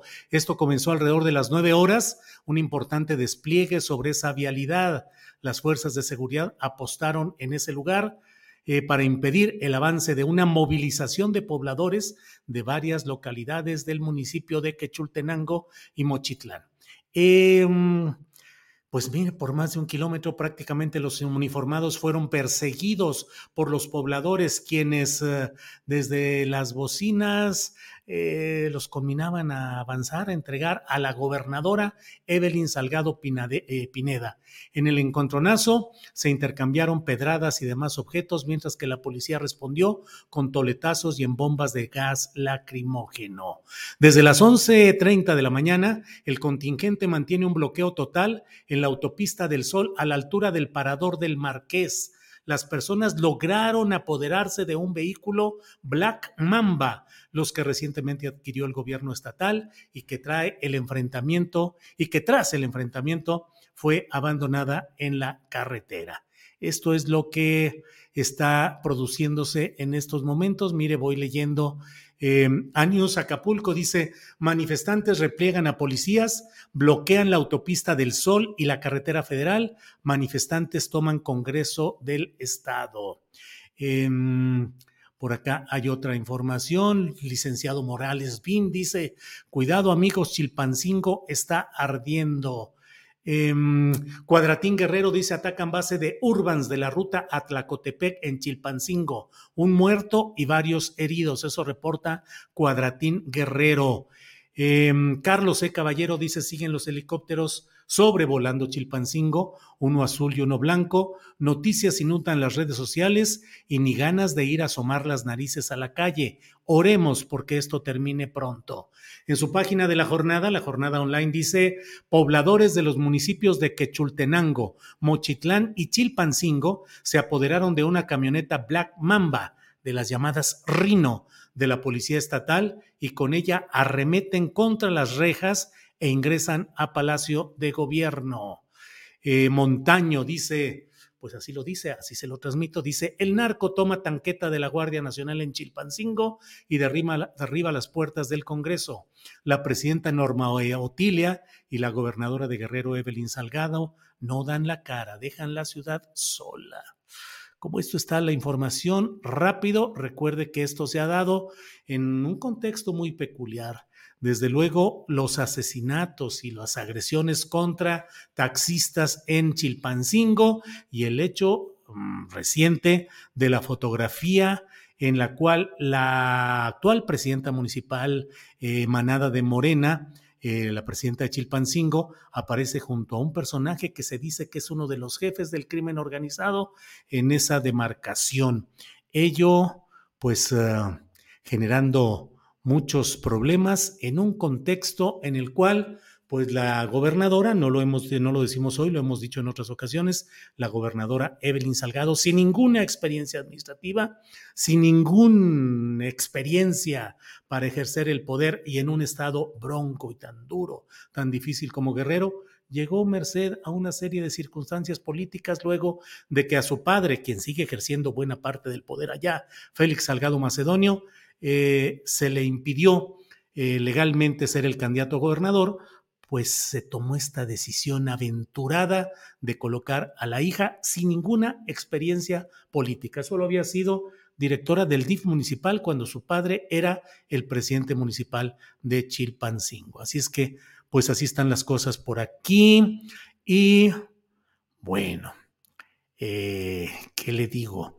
Reforma reporta hace 34 segundos, con el blindado robado a la Policía Estatal, pobladores que hace horas se enfrentaron a la Guardia Nacional, ahora rompieron la puerta del Palacio de Gobierno de Guerrero en Chilpancingo. Bueno, pues así están las cosas. Eh, son las 2 de la tarde con 26 minutos al final de la mesa de eh, periodismo que tendremos en un ratito más. Si hay más información, se la iremos comentando.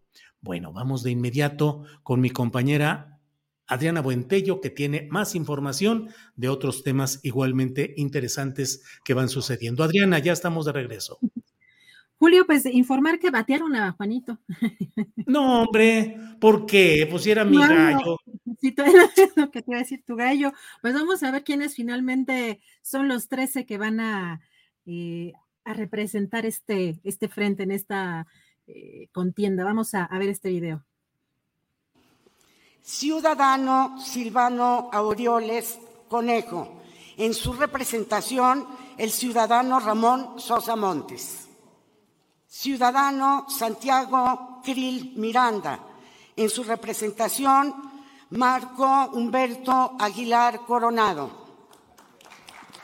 Ciudadano Enrique Octavio de la Madrid Corbero Ciudadano José Jaime Enrique Félix.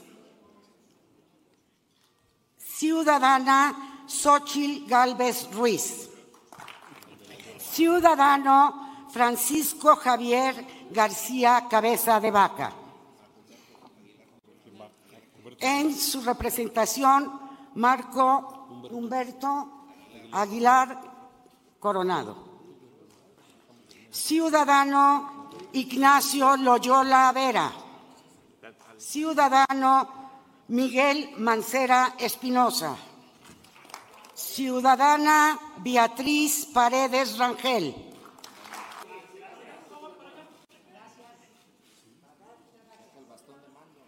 Ciudadano Jorge Luis Preciado Rodríguez. Ciudadano Gabriel Ricardo Cuadri de la Torre.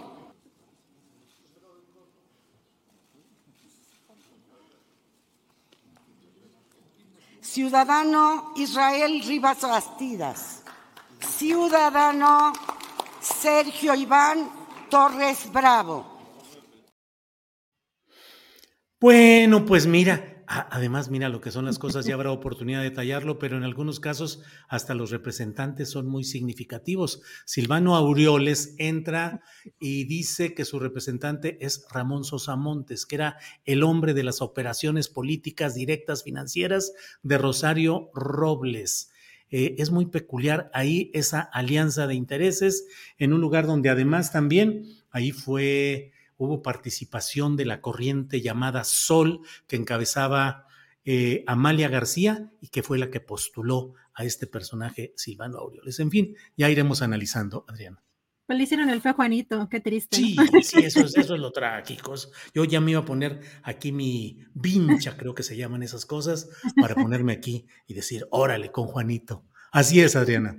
Oye, Julio, dejamos una notita que está muy interesante, eh, si quieres, para el final, porque ya está listísima la mesa de análisis, pero nada más adelantar eh, que llama la atención y me dejó un poco con el ojo cuadrado la estrategia o el proyecto de seguridad que eh, presentó hoy el ex secretario de Relaciones Exteriores, Marcelo Ebrard, denominado Ángel, con una cuestión de, pues, algunas normas de geolocalización, pero bueno, vamos, si quieres, a ver este video terminando la mesa, regresamos en un ratito, Julio. Muy bien, Adriana, muchas gracias. Regresamos en un rato más. Gracias. Son las 2 de la tarde con 30 minutos, 2 de la tarde con 30 minutos y eh, pues justamente vamos a entrar a nuestra mesa de periodismo y para ello ya están puestos mis compañeros periodistas que siempre nos aportan análisis e información muy interesante. Está ya aquí con nosotros Jorge Meléndez, periodista y profesor de la UNAM desde hace varias décadas, y Salvador Frausto, que es periodista y director de investigaciones y asuntos especiales del Grupo Milenio. Jorge, buenas tardes. Buenas tardes, abrazos a todos y un gusto estar en esta mesa. Gracias, Jorge. Salvador, buenas tardes. Un gran gusto saludarles en el arranque de esta semana. Y bueno, pues em, con la noticia esta de, de Porfirio Muñoz Ledo y su fallecimiento arrancamos esta semana. Así es, así es, Salvador. Si quieres, antes de entrar al tema, eh, van viendo lo que está sucediendo en Chilpancingo con todas estas protestas que están arremetiendo, que han ingresado al Congreso del Estado, según las primeras noticias, pobladores que están, sobre todo transportistas, que están muy indignados con lo que está sucediendo ahí. Salvador, mucho se ha dicho en días y semanas recientes de la crisis de gobernabilidad que hay en Guerrero con la señora Evelyn Salgado eh, que es la gobernadora por extrañas circunstancias del estado de Guerrero, pero con muchos señalamientos de cómo el crimen organizado y poderes políticos pesados van ganando parcelas de poder sin que haya control ahí. ¿Cómo vas viendo esa evolución política en Guerrero, Salvador?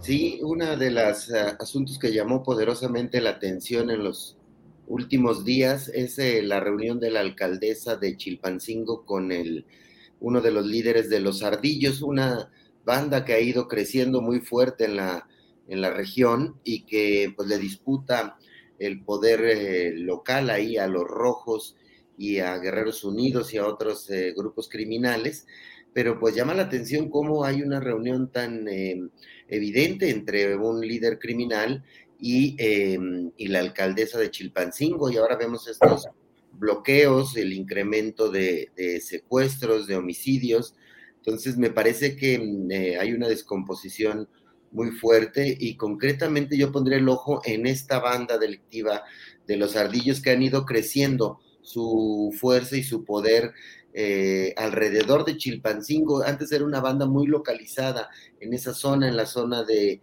de Iguala, y hacia Ayotzinapa un poco, pero ha ido creciendo fuerte y son muy violentos según los reportes que se conocen de las áreas de seguridad y de las áreas de inteligencia. hay ahí una eh, me parece que va a tener que entrar con mayor fuerza la Guardia Nacional para tratar de ayudar a recuperar el territorio eh, perdido, porque como sabemos es una zona eh, donde hay mucha siembra de amapola, no nada más de, otras drogas, sino allá se encuentra ahí muy cerca el llamado Pentágono de, de la amapola, donde llevan a muchos eh, levantados, le llaman niños o mujeres, que los llevan a, participar en el cuidado y en eh, la extracción de la amapola y después de ahí salen rutas rumbo hacia Estados Unidos, concretamente hacia Chicago, se ha, se ha detectado que va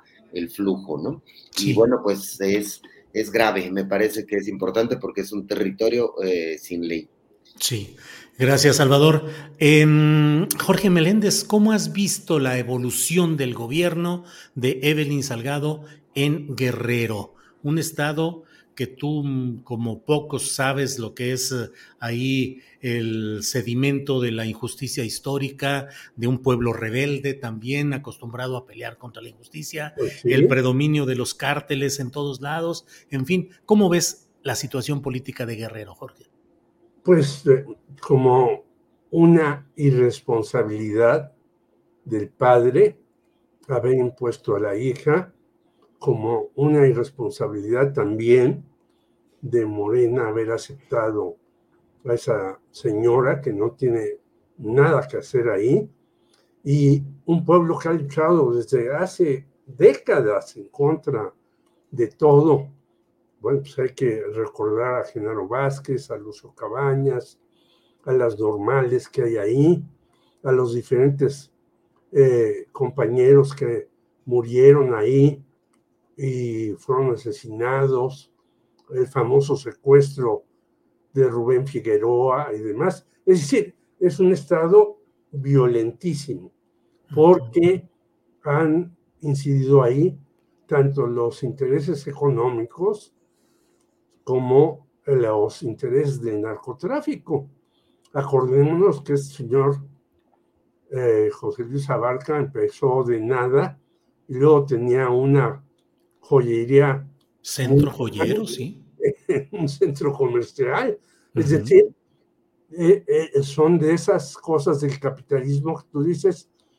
Y, y estaba escuchando tu programa sobre Michoacán dices, pero ¿cómo es posible que aquí ahora haya un paraíso, ¿no? Y si tú ves todo lo que pasa en Michoacán, llegan gobiernos supuestamente de un color, luego de otro, luego de otro, y, y sigue la cosa, y en Guerrero sucede lo mismo. Es decir, todos los gobiernos están ahí metidos con el narcotráfico, con estos señores.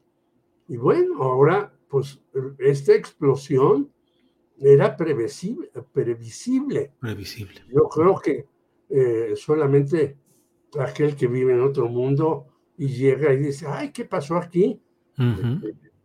Es una zona calientísima y si no tiene gobernabilidad, la señora yo no sé a qué se dedica, a lo mejor a hacer fiestas y reuniones y banquetes y demás.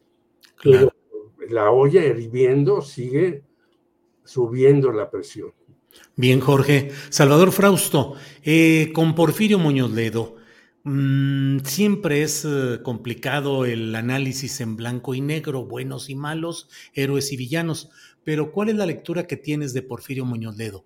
Fue un hombre del sistema que finalmente actuó como hombre del sistema tradicional, a pesar de, innovaciones y de asomos a proyectos democráticos. Finalmente era y fue un hombre del sistema político tradicional o realmente hizo aportaciones a un cambio democrático en México. Salvador. Yo creo que eh, definitivamente con, como todos los, los personajes relevantes de la, de la, historia de México, y de la historia de, del mundo, pues son eh, eh, aves de tempestades, de cambios, de matices. Sin embargo, Porfirio me parece un personaje fundamental en la transformación eh, democrática hacia la democracia en México, pues desde un, en un repaso rápido, yo recuperaría, digamos, tres momentos de, de Porfirio Muñoz Ledo relevantes, cuando participa en el en esta corriente democrática del PRI junto con Cuauhtémoc Cárdenas y abren un camino, una ruptura dentro del PRI y compiten en las elecciones de 1988 y eh, pues ahí le abren una grieta al partido hegemónico, al PRI, y pues siembran las bases para lo que posteriormente sería el PRD y más tarde pues ese movimiento de izquierda democrático que terminó eh, encabezado por López Obrador en, Morena y que por fin se conquista eh, la presidencia de la República en el 2018. Yo recuerdo en la elección del 2018 eh, la crónica que hice para eh, el portal Vice, donde colaboraba yo en ese tiempo, que la gente que iba caminando decía, ganamos los que siempre perdíamos, ¿no? Es decir, desde el 88 hasta el 2018 hay una lucha en la que Porfirio Muñoz Ledo es una pieza fundamental, y eh, en el 2000 em, se le separa a Cuauhtémoc eh, Cárdenas, eh, algunos de los más jóvenes a lo mejor no lo recordarán, en el 2000 em, Porfirio, pues que también aspiró en muchos momentos a ser presidente del país y no, no, no tenía arrastre popular, el arrastre que llegaron a tener Cuauhtémoc Cárdenas o López Obrador. Entonces, Cuauhtémoc termina apoyando a Vicente Fox y deja de lado a Cuauhtémoc Cárdenas y después se, reconcilian en otros momentos históricos y eh, ahí va avanzando eh, Porfirio y cerraría con dos cosas en el cuando le contesta uno de los discursos en el Congreso a Ernesto Cedillo cuando dice aquella frase de hay que aprender a mandar obedeciendo, yo creo que es una frase muy importante en el 97 cuando eh, tiene mayor eh, fuerza y presencia en el Congreso la oposición eh, en el sexenio de Ernesto Cedillo y también aquel año que se ganó la jefatura de gobierno de la Ciudad de México para el ya PRD. Y, em, y bueno, pues al arranque de este sexenio, pues como líder, uno de los principales líderes en la Cámara de Diputados, y hacia el final de su vida, pues termina peleado, siendo muy crítico del movimiento Morena y de López Obrador. Eh, me parece que así era Porfirio, eh, tempestuoso, eh, caprichoso, pero bueno, una figura muy importante que estará en los libros de historia sobre la transformación democrática y política de nuestro país, Julio. Bien, pues vamos a avanzar en todo esto. Em, Jorge Meléndez, ¿tú qué opinas de la figura, de la trascendencia, del legado político de Porfirio Muñoz Ledo? ¿Un hombre del sistema que terminó solo remozando al sistema o fue un verdadero transformador y un hombre fundamental en la construcción de una vida democrática nacional? Jorge. Ya dijo Salvador algunas cosas en las que coincido, pero yo destacaría otras. Por ejemplo, yo le reclamé que él como presidente del PRI hizo la operación Fakir para quitarle la gubernatura a Alejandro Gascón Mercado. Hombre de izquierda. Dije, yo tengo una persona que participó en esa operación, te doy el nombre, no sé qué. No, no es cierto, me calumnian, le voy a tu casa, pero siguió ahí. Entonces, Porfirio Muñoz Ledo decían, haz esto y lo hacía. Es decir, no eh, hago de mérito de Porfirio, era casi un genio, era un hombre de una brillantez este, extraordinaria y de una cultura inmensa. Pero si el sistema le pedía algo, lo hacía. Segunda, eh, esta cuestión de ir a la presidencia de la República por el PARM y luego entrar a Europa como embajador de Fox, me parece terrorífico. Además estaba peleado a muerte con Jorge Castañeda, no el papá Álvarez de la Rosa, sino este Jorge Castañeda, que después se echó en los brazos de Aguilar Camín y sigue ahí en esos brazos muy comodito. Entonces me parece que da bandazos por un lado y por otro. Yo lo acompañé, por ejemplo, a su eh, campaña para ser gobernador de Guanajuato, con eh, algo que tú dijiste, que inventó, porque era muy hábil para inventar, el derecho de sangre, que nosotros le pusimos no el jus eh, de sangre, sino el jus de moronga. Pues Entonces, en un mitin en el que se hizo en la plaza importante de Guanajuato, que te diría, llegaron como 100 personas. Y él dijo, bueno, eh, yo voy a ganar esta contienda porque un abrazo o una, un saludo es un voto. Y cuando llegaron las 100 personas, que eran personajes campesinos del Partido Comunista y demás, nos preguntó, ¿por qué llegó tan poca gente? Porque esto no es el PRI, Porfirio. En el PRI tú podías acarrear a la gente. Esta gente viene con sus recursos de muchos eh, lados, con horas en, camiones, y no pueden llenar la plaza si somos pocos. Y él pensaba que con el nombre de Porfirio Muñoz Ledo se iba a llenar la plaza y lo iban a victoriar y lo iban a, sacar en hombros y demás. Pues no, no conocía, conocía el sistema dentro del PRI, pero no conocía el sistema real que ocurría.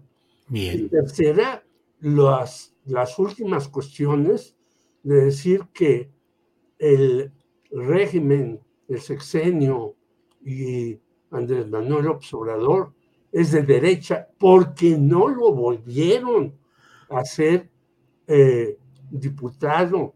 Y jefe de la fracción, lo muestra que era un hombre acabado. Es decir, ya no tenía nada que dar.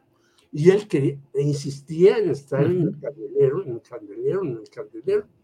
Ahora, era un brillante bailador en, el Salón Bombay, cuando hizo un baile a favor de las eh, prostitutas de la tercera edad.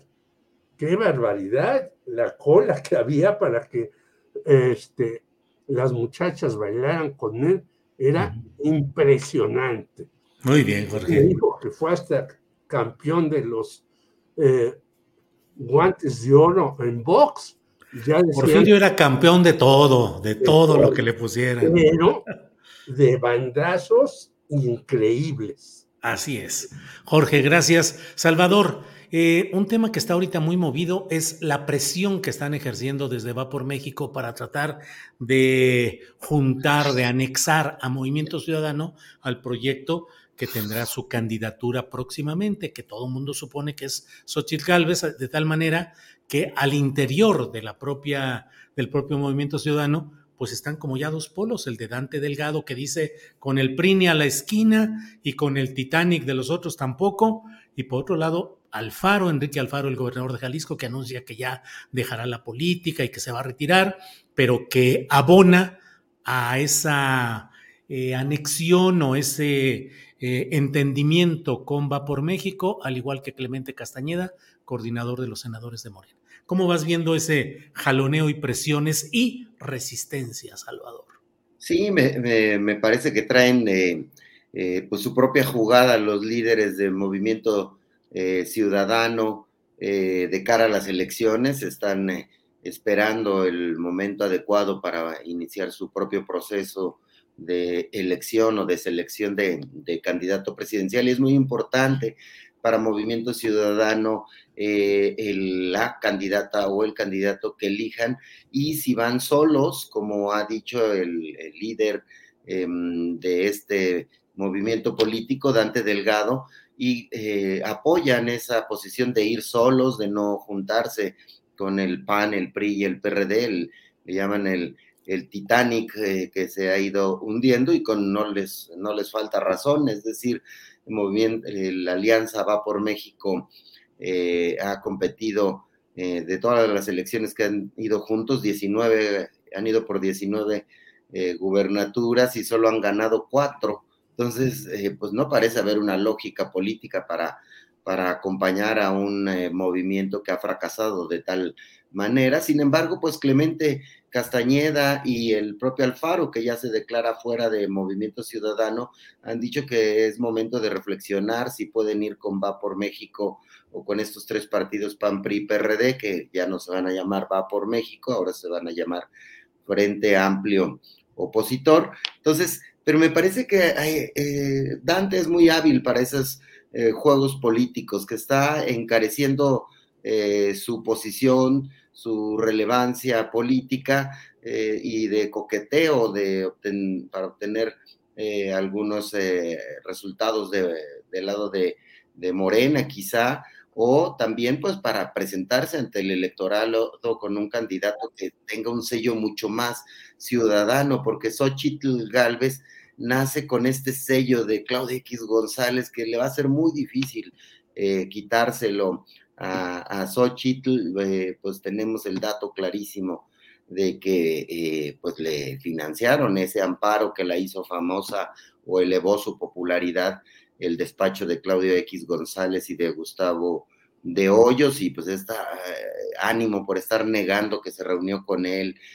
con Claudio X en el restaurante Arturos de, Polanco, que es ahí donde habrían eh, sellado eh, este pacto para que Xochitl sea la candidata de ese frente opositor y hace muchos esfuerzos por intentar negar la cercanía con ese grupo que pues finalmente pues es abierto, que Claudio X apoya al PAN, PRI, PRD y Movimiento Ciudadano, pues eh, me parece que este escarceo de debate no va a ir se va a mantener en que vayan solos, sobre todo si Alfaro, que no juega eh, a las canicas con Dante Delgado, eh, pues ya va a quedar fuera de, la, de la jugada. Me parece que Clemente Castañeda va a terminar jugando cerca de las posiciones dominantes de, Movimiento Ciudadano, pero hay que seguirlo con mucha atención porque eh, si Movimiento Ciudadano decidiera juntarse con alguno de los polos, eh, pues les da un input muy interesante, ¿no? Pero me parece que la jugada de Movimiento Ciudadano es más hacia el 2030, de seguir creciendo sus posiciones y eh, que se maduren las candidaturas de alguno de las opciones que tiene en el norte del país, que serían o Samuel García o Luis Donaldo Colosio, hijo, como posibles candidatos, pero me parece que hacia el 2030.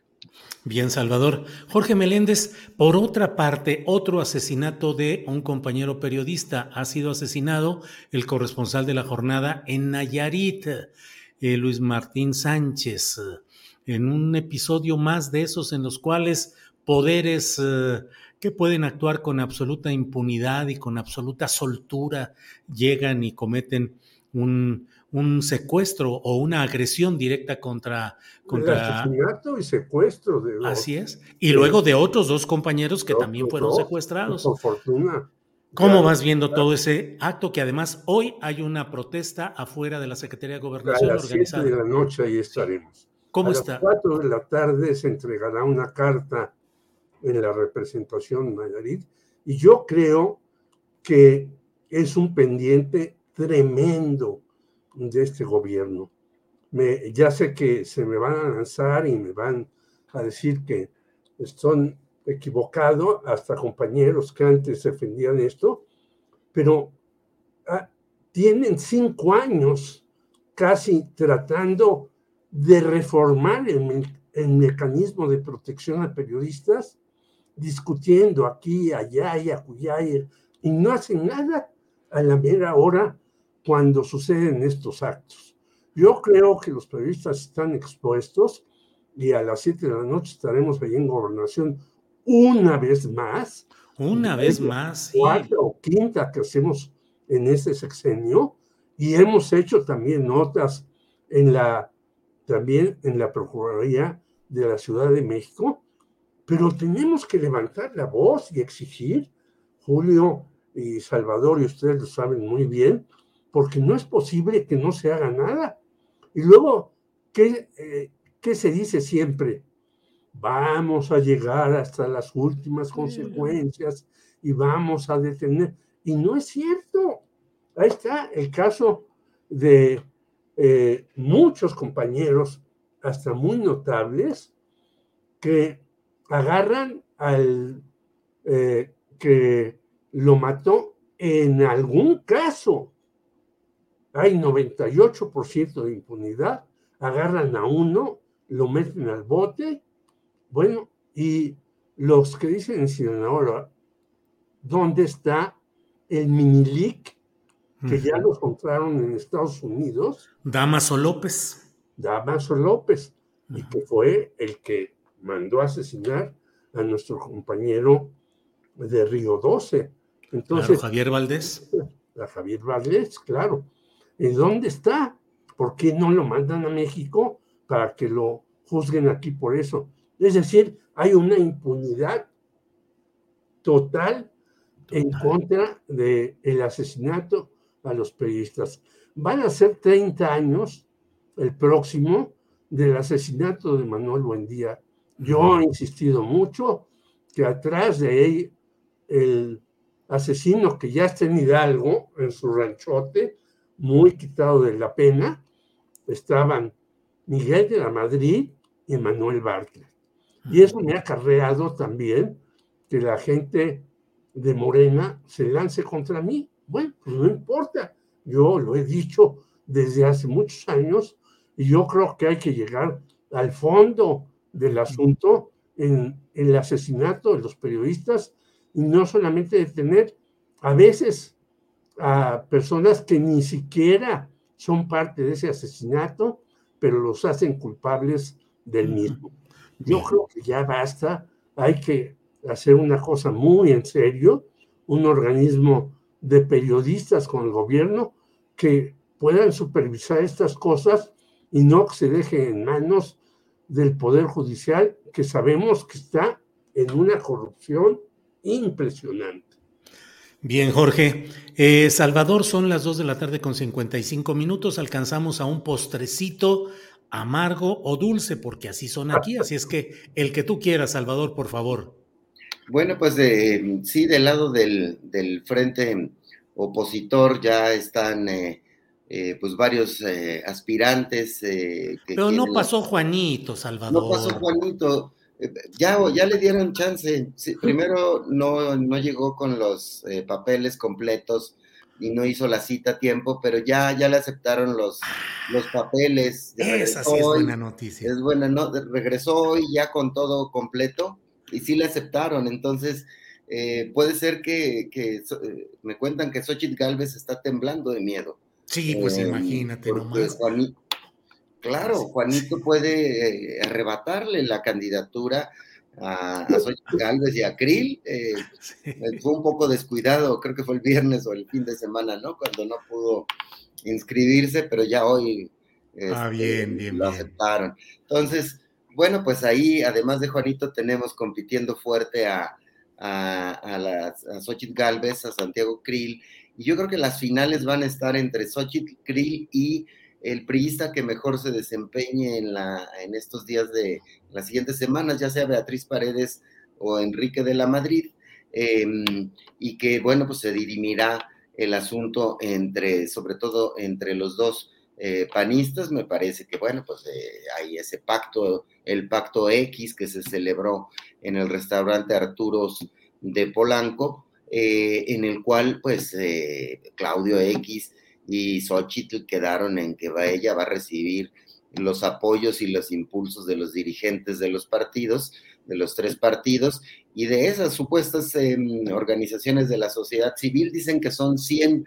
ellos, pero bueno, pues una revisión eh, mínima de, eh, la representatividad de estas organizaciones, eh, ahí podemos ver que es básicamente membretes vinculados a empresarios y a los propios partidos políticos o a viejos políticos o a organizaciones de la sociedad civil que, han jugado del lado, pues del lado opositor. Entonces me parece que ahí eso hay que seguirlo con mucha atención porque eh, aunque creo que Xochitl eh, o Krill no podrían conquistar eh, más allá del 30% del electorado que representan estos tres partidos, es muy difícil que le arrebaten votos a la, al movimiento de izquierda, pues lo van a intentar, tanto se esfuerzan que Xochitl dice que es de izquierda, Santiago Krill dice que es la izquierda de la derecha, ¿no? La izquierda del PAN.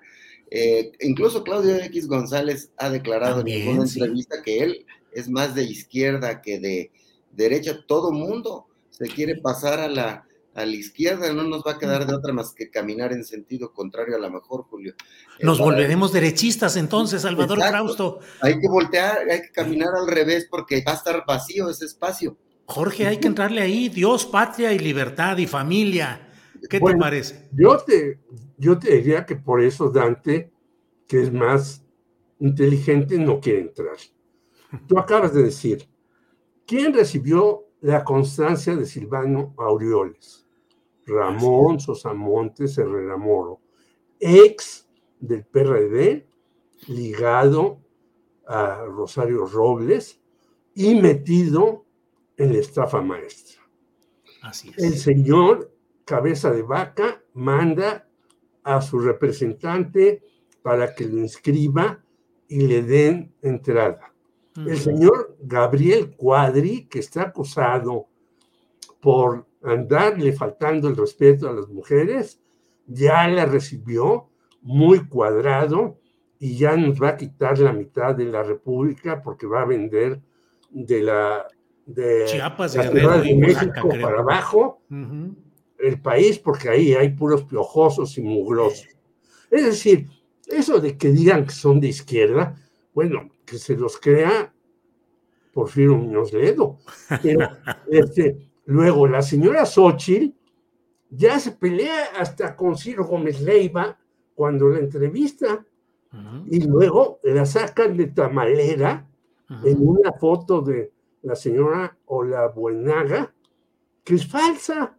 Es decir, están cometiendo los errores más imperdonables antes de empezar.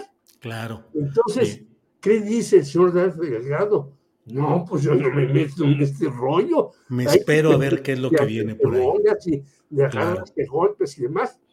Y luego la señora Beatriz Paredes, sí. que es la que encabeza estas cosas, yo quiero decir que yo era amiguísimo de ella. Sí, hasta que mandó, siendo presidenta del PRI, una iniciativa para prohibir el aborto en el país.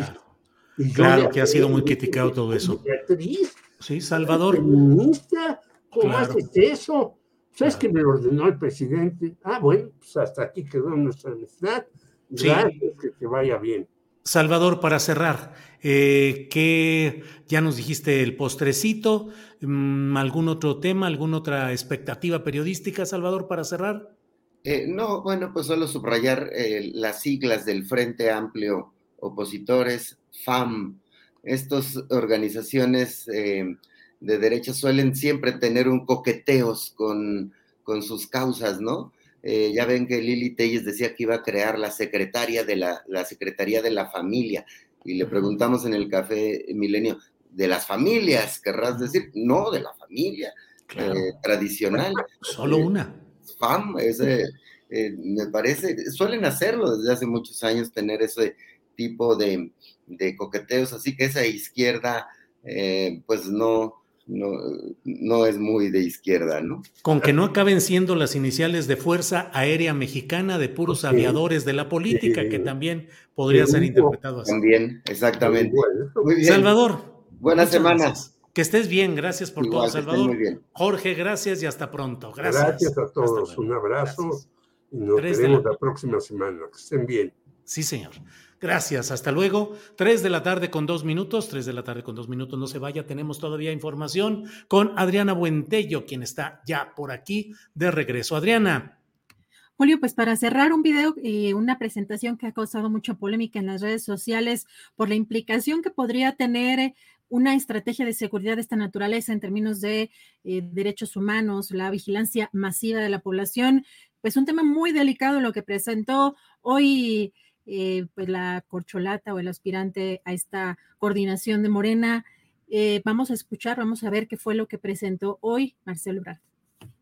Disfrutando del México más seguro de la historia. He diseñado un plan que se llama Plan Ángel avanzadas normas de geolocalización y seguridad. He conseguido de todo el mundo las ocho tecnologías más avanzadas en seguridad. Reconocimiento facial en vías públicas, identificadores del lugar exacto donde se disparó detectores de armas, reconocimiento morfológico de delincuentes por la forma de caminar, rastreadores de marcación y seguimiento de vehículos, drones que marcan y siguen criminales, cámaras inteligentes en los elementos de la Guardia Nacional.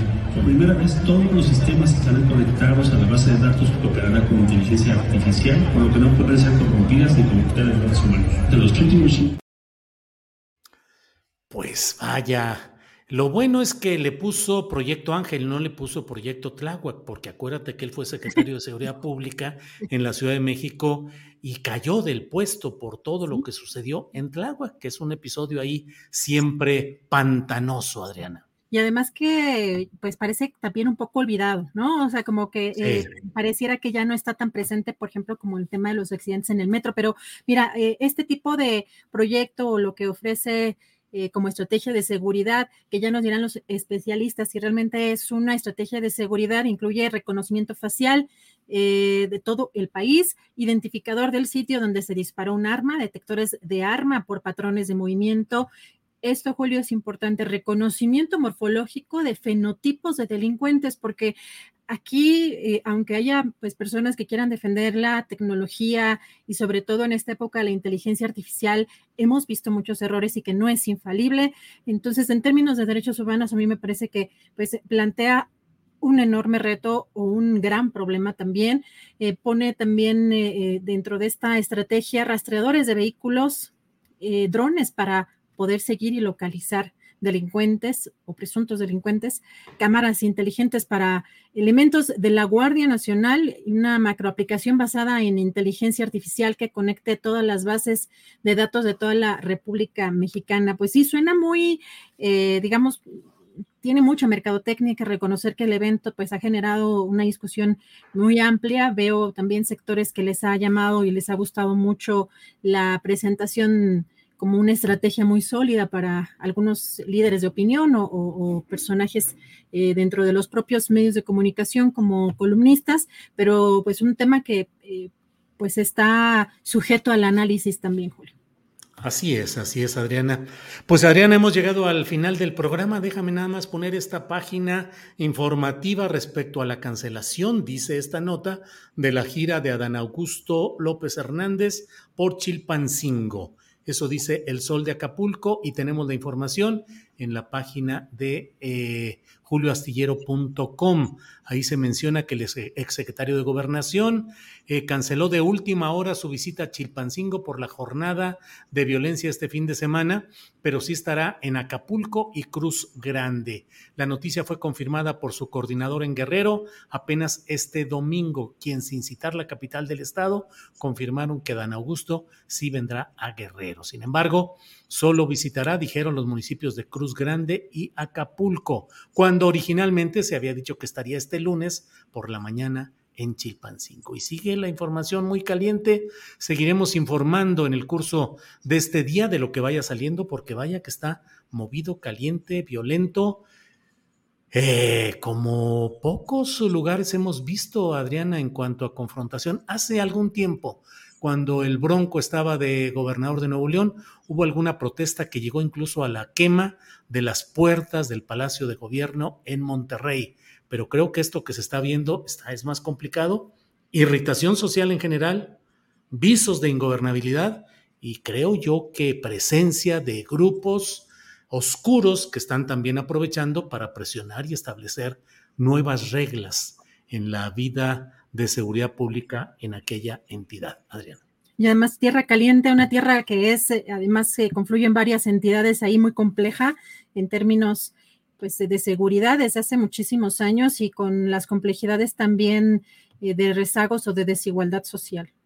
Así es. Adriana, seguimos en contacto, seguimos eh, atentos a lo que suceda ahí. Yo espero a quienes nos escuchan, los espero hoy a las nueve de la noche en una videocharla astillada y Adriana pues dándole las gracias a la audiencia, a la tripulación astillero y puestos para seguir adelante, Adriana. Te vemos en la noche, Julio. Buen provecho. Hasta mañana. Hasta luego. Gracias.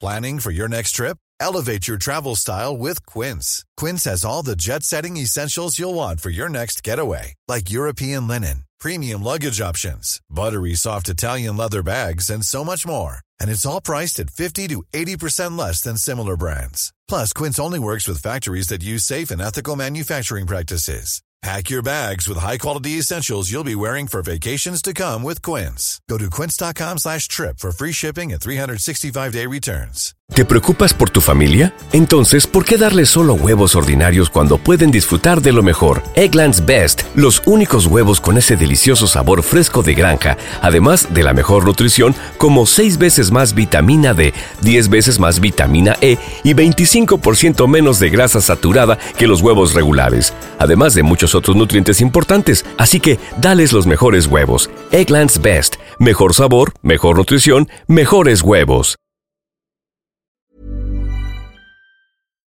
Para que te enteres del próximo noticiero, suscríbete y dale follow en Apple, Spotify, Amazon Music, Google o donde sea que escuches podcast. Te invitamos a visitar nuestra página julioastillero.com.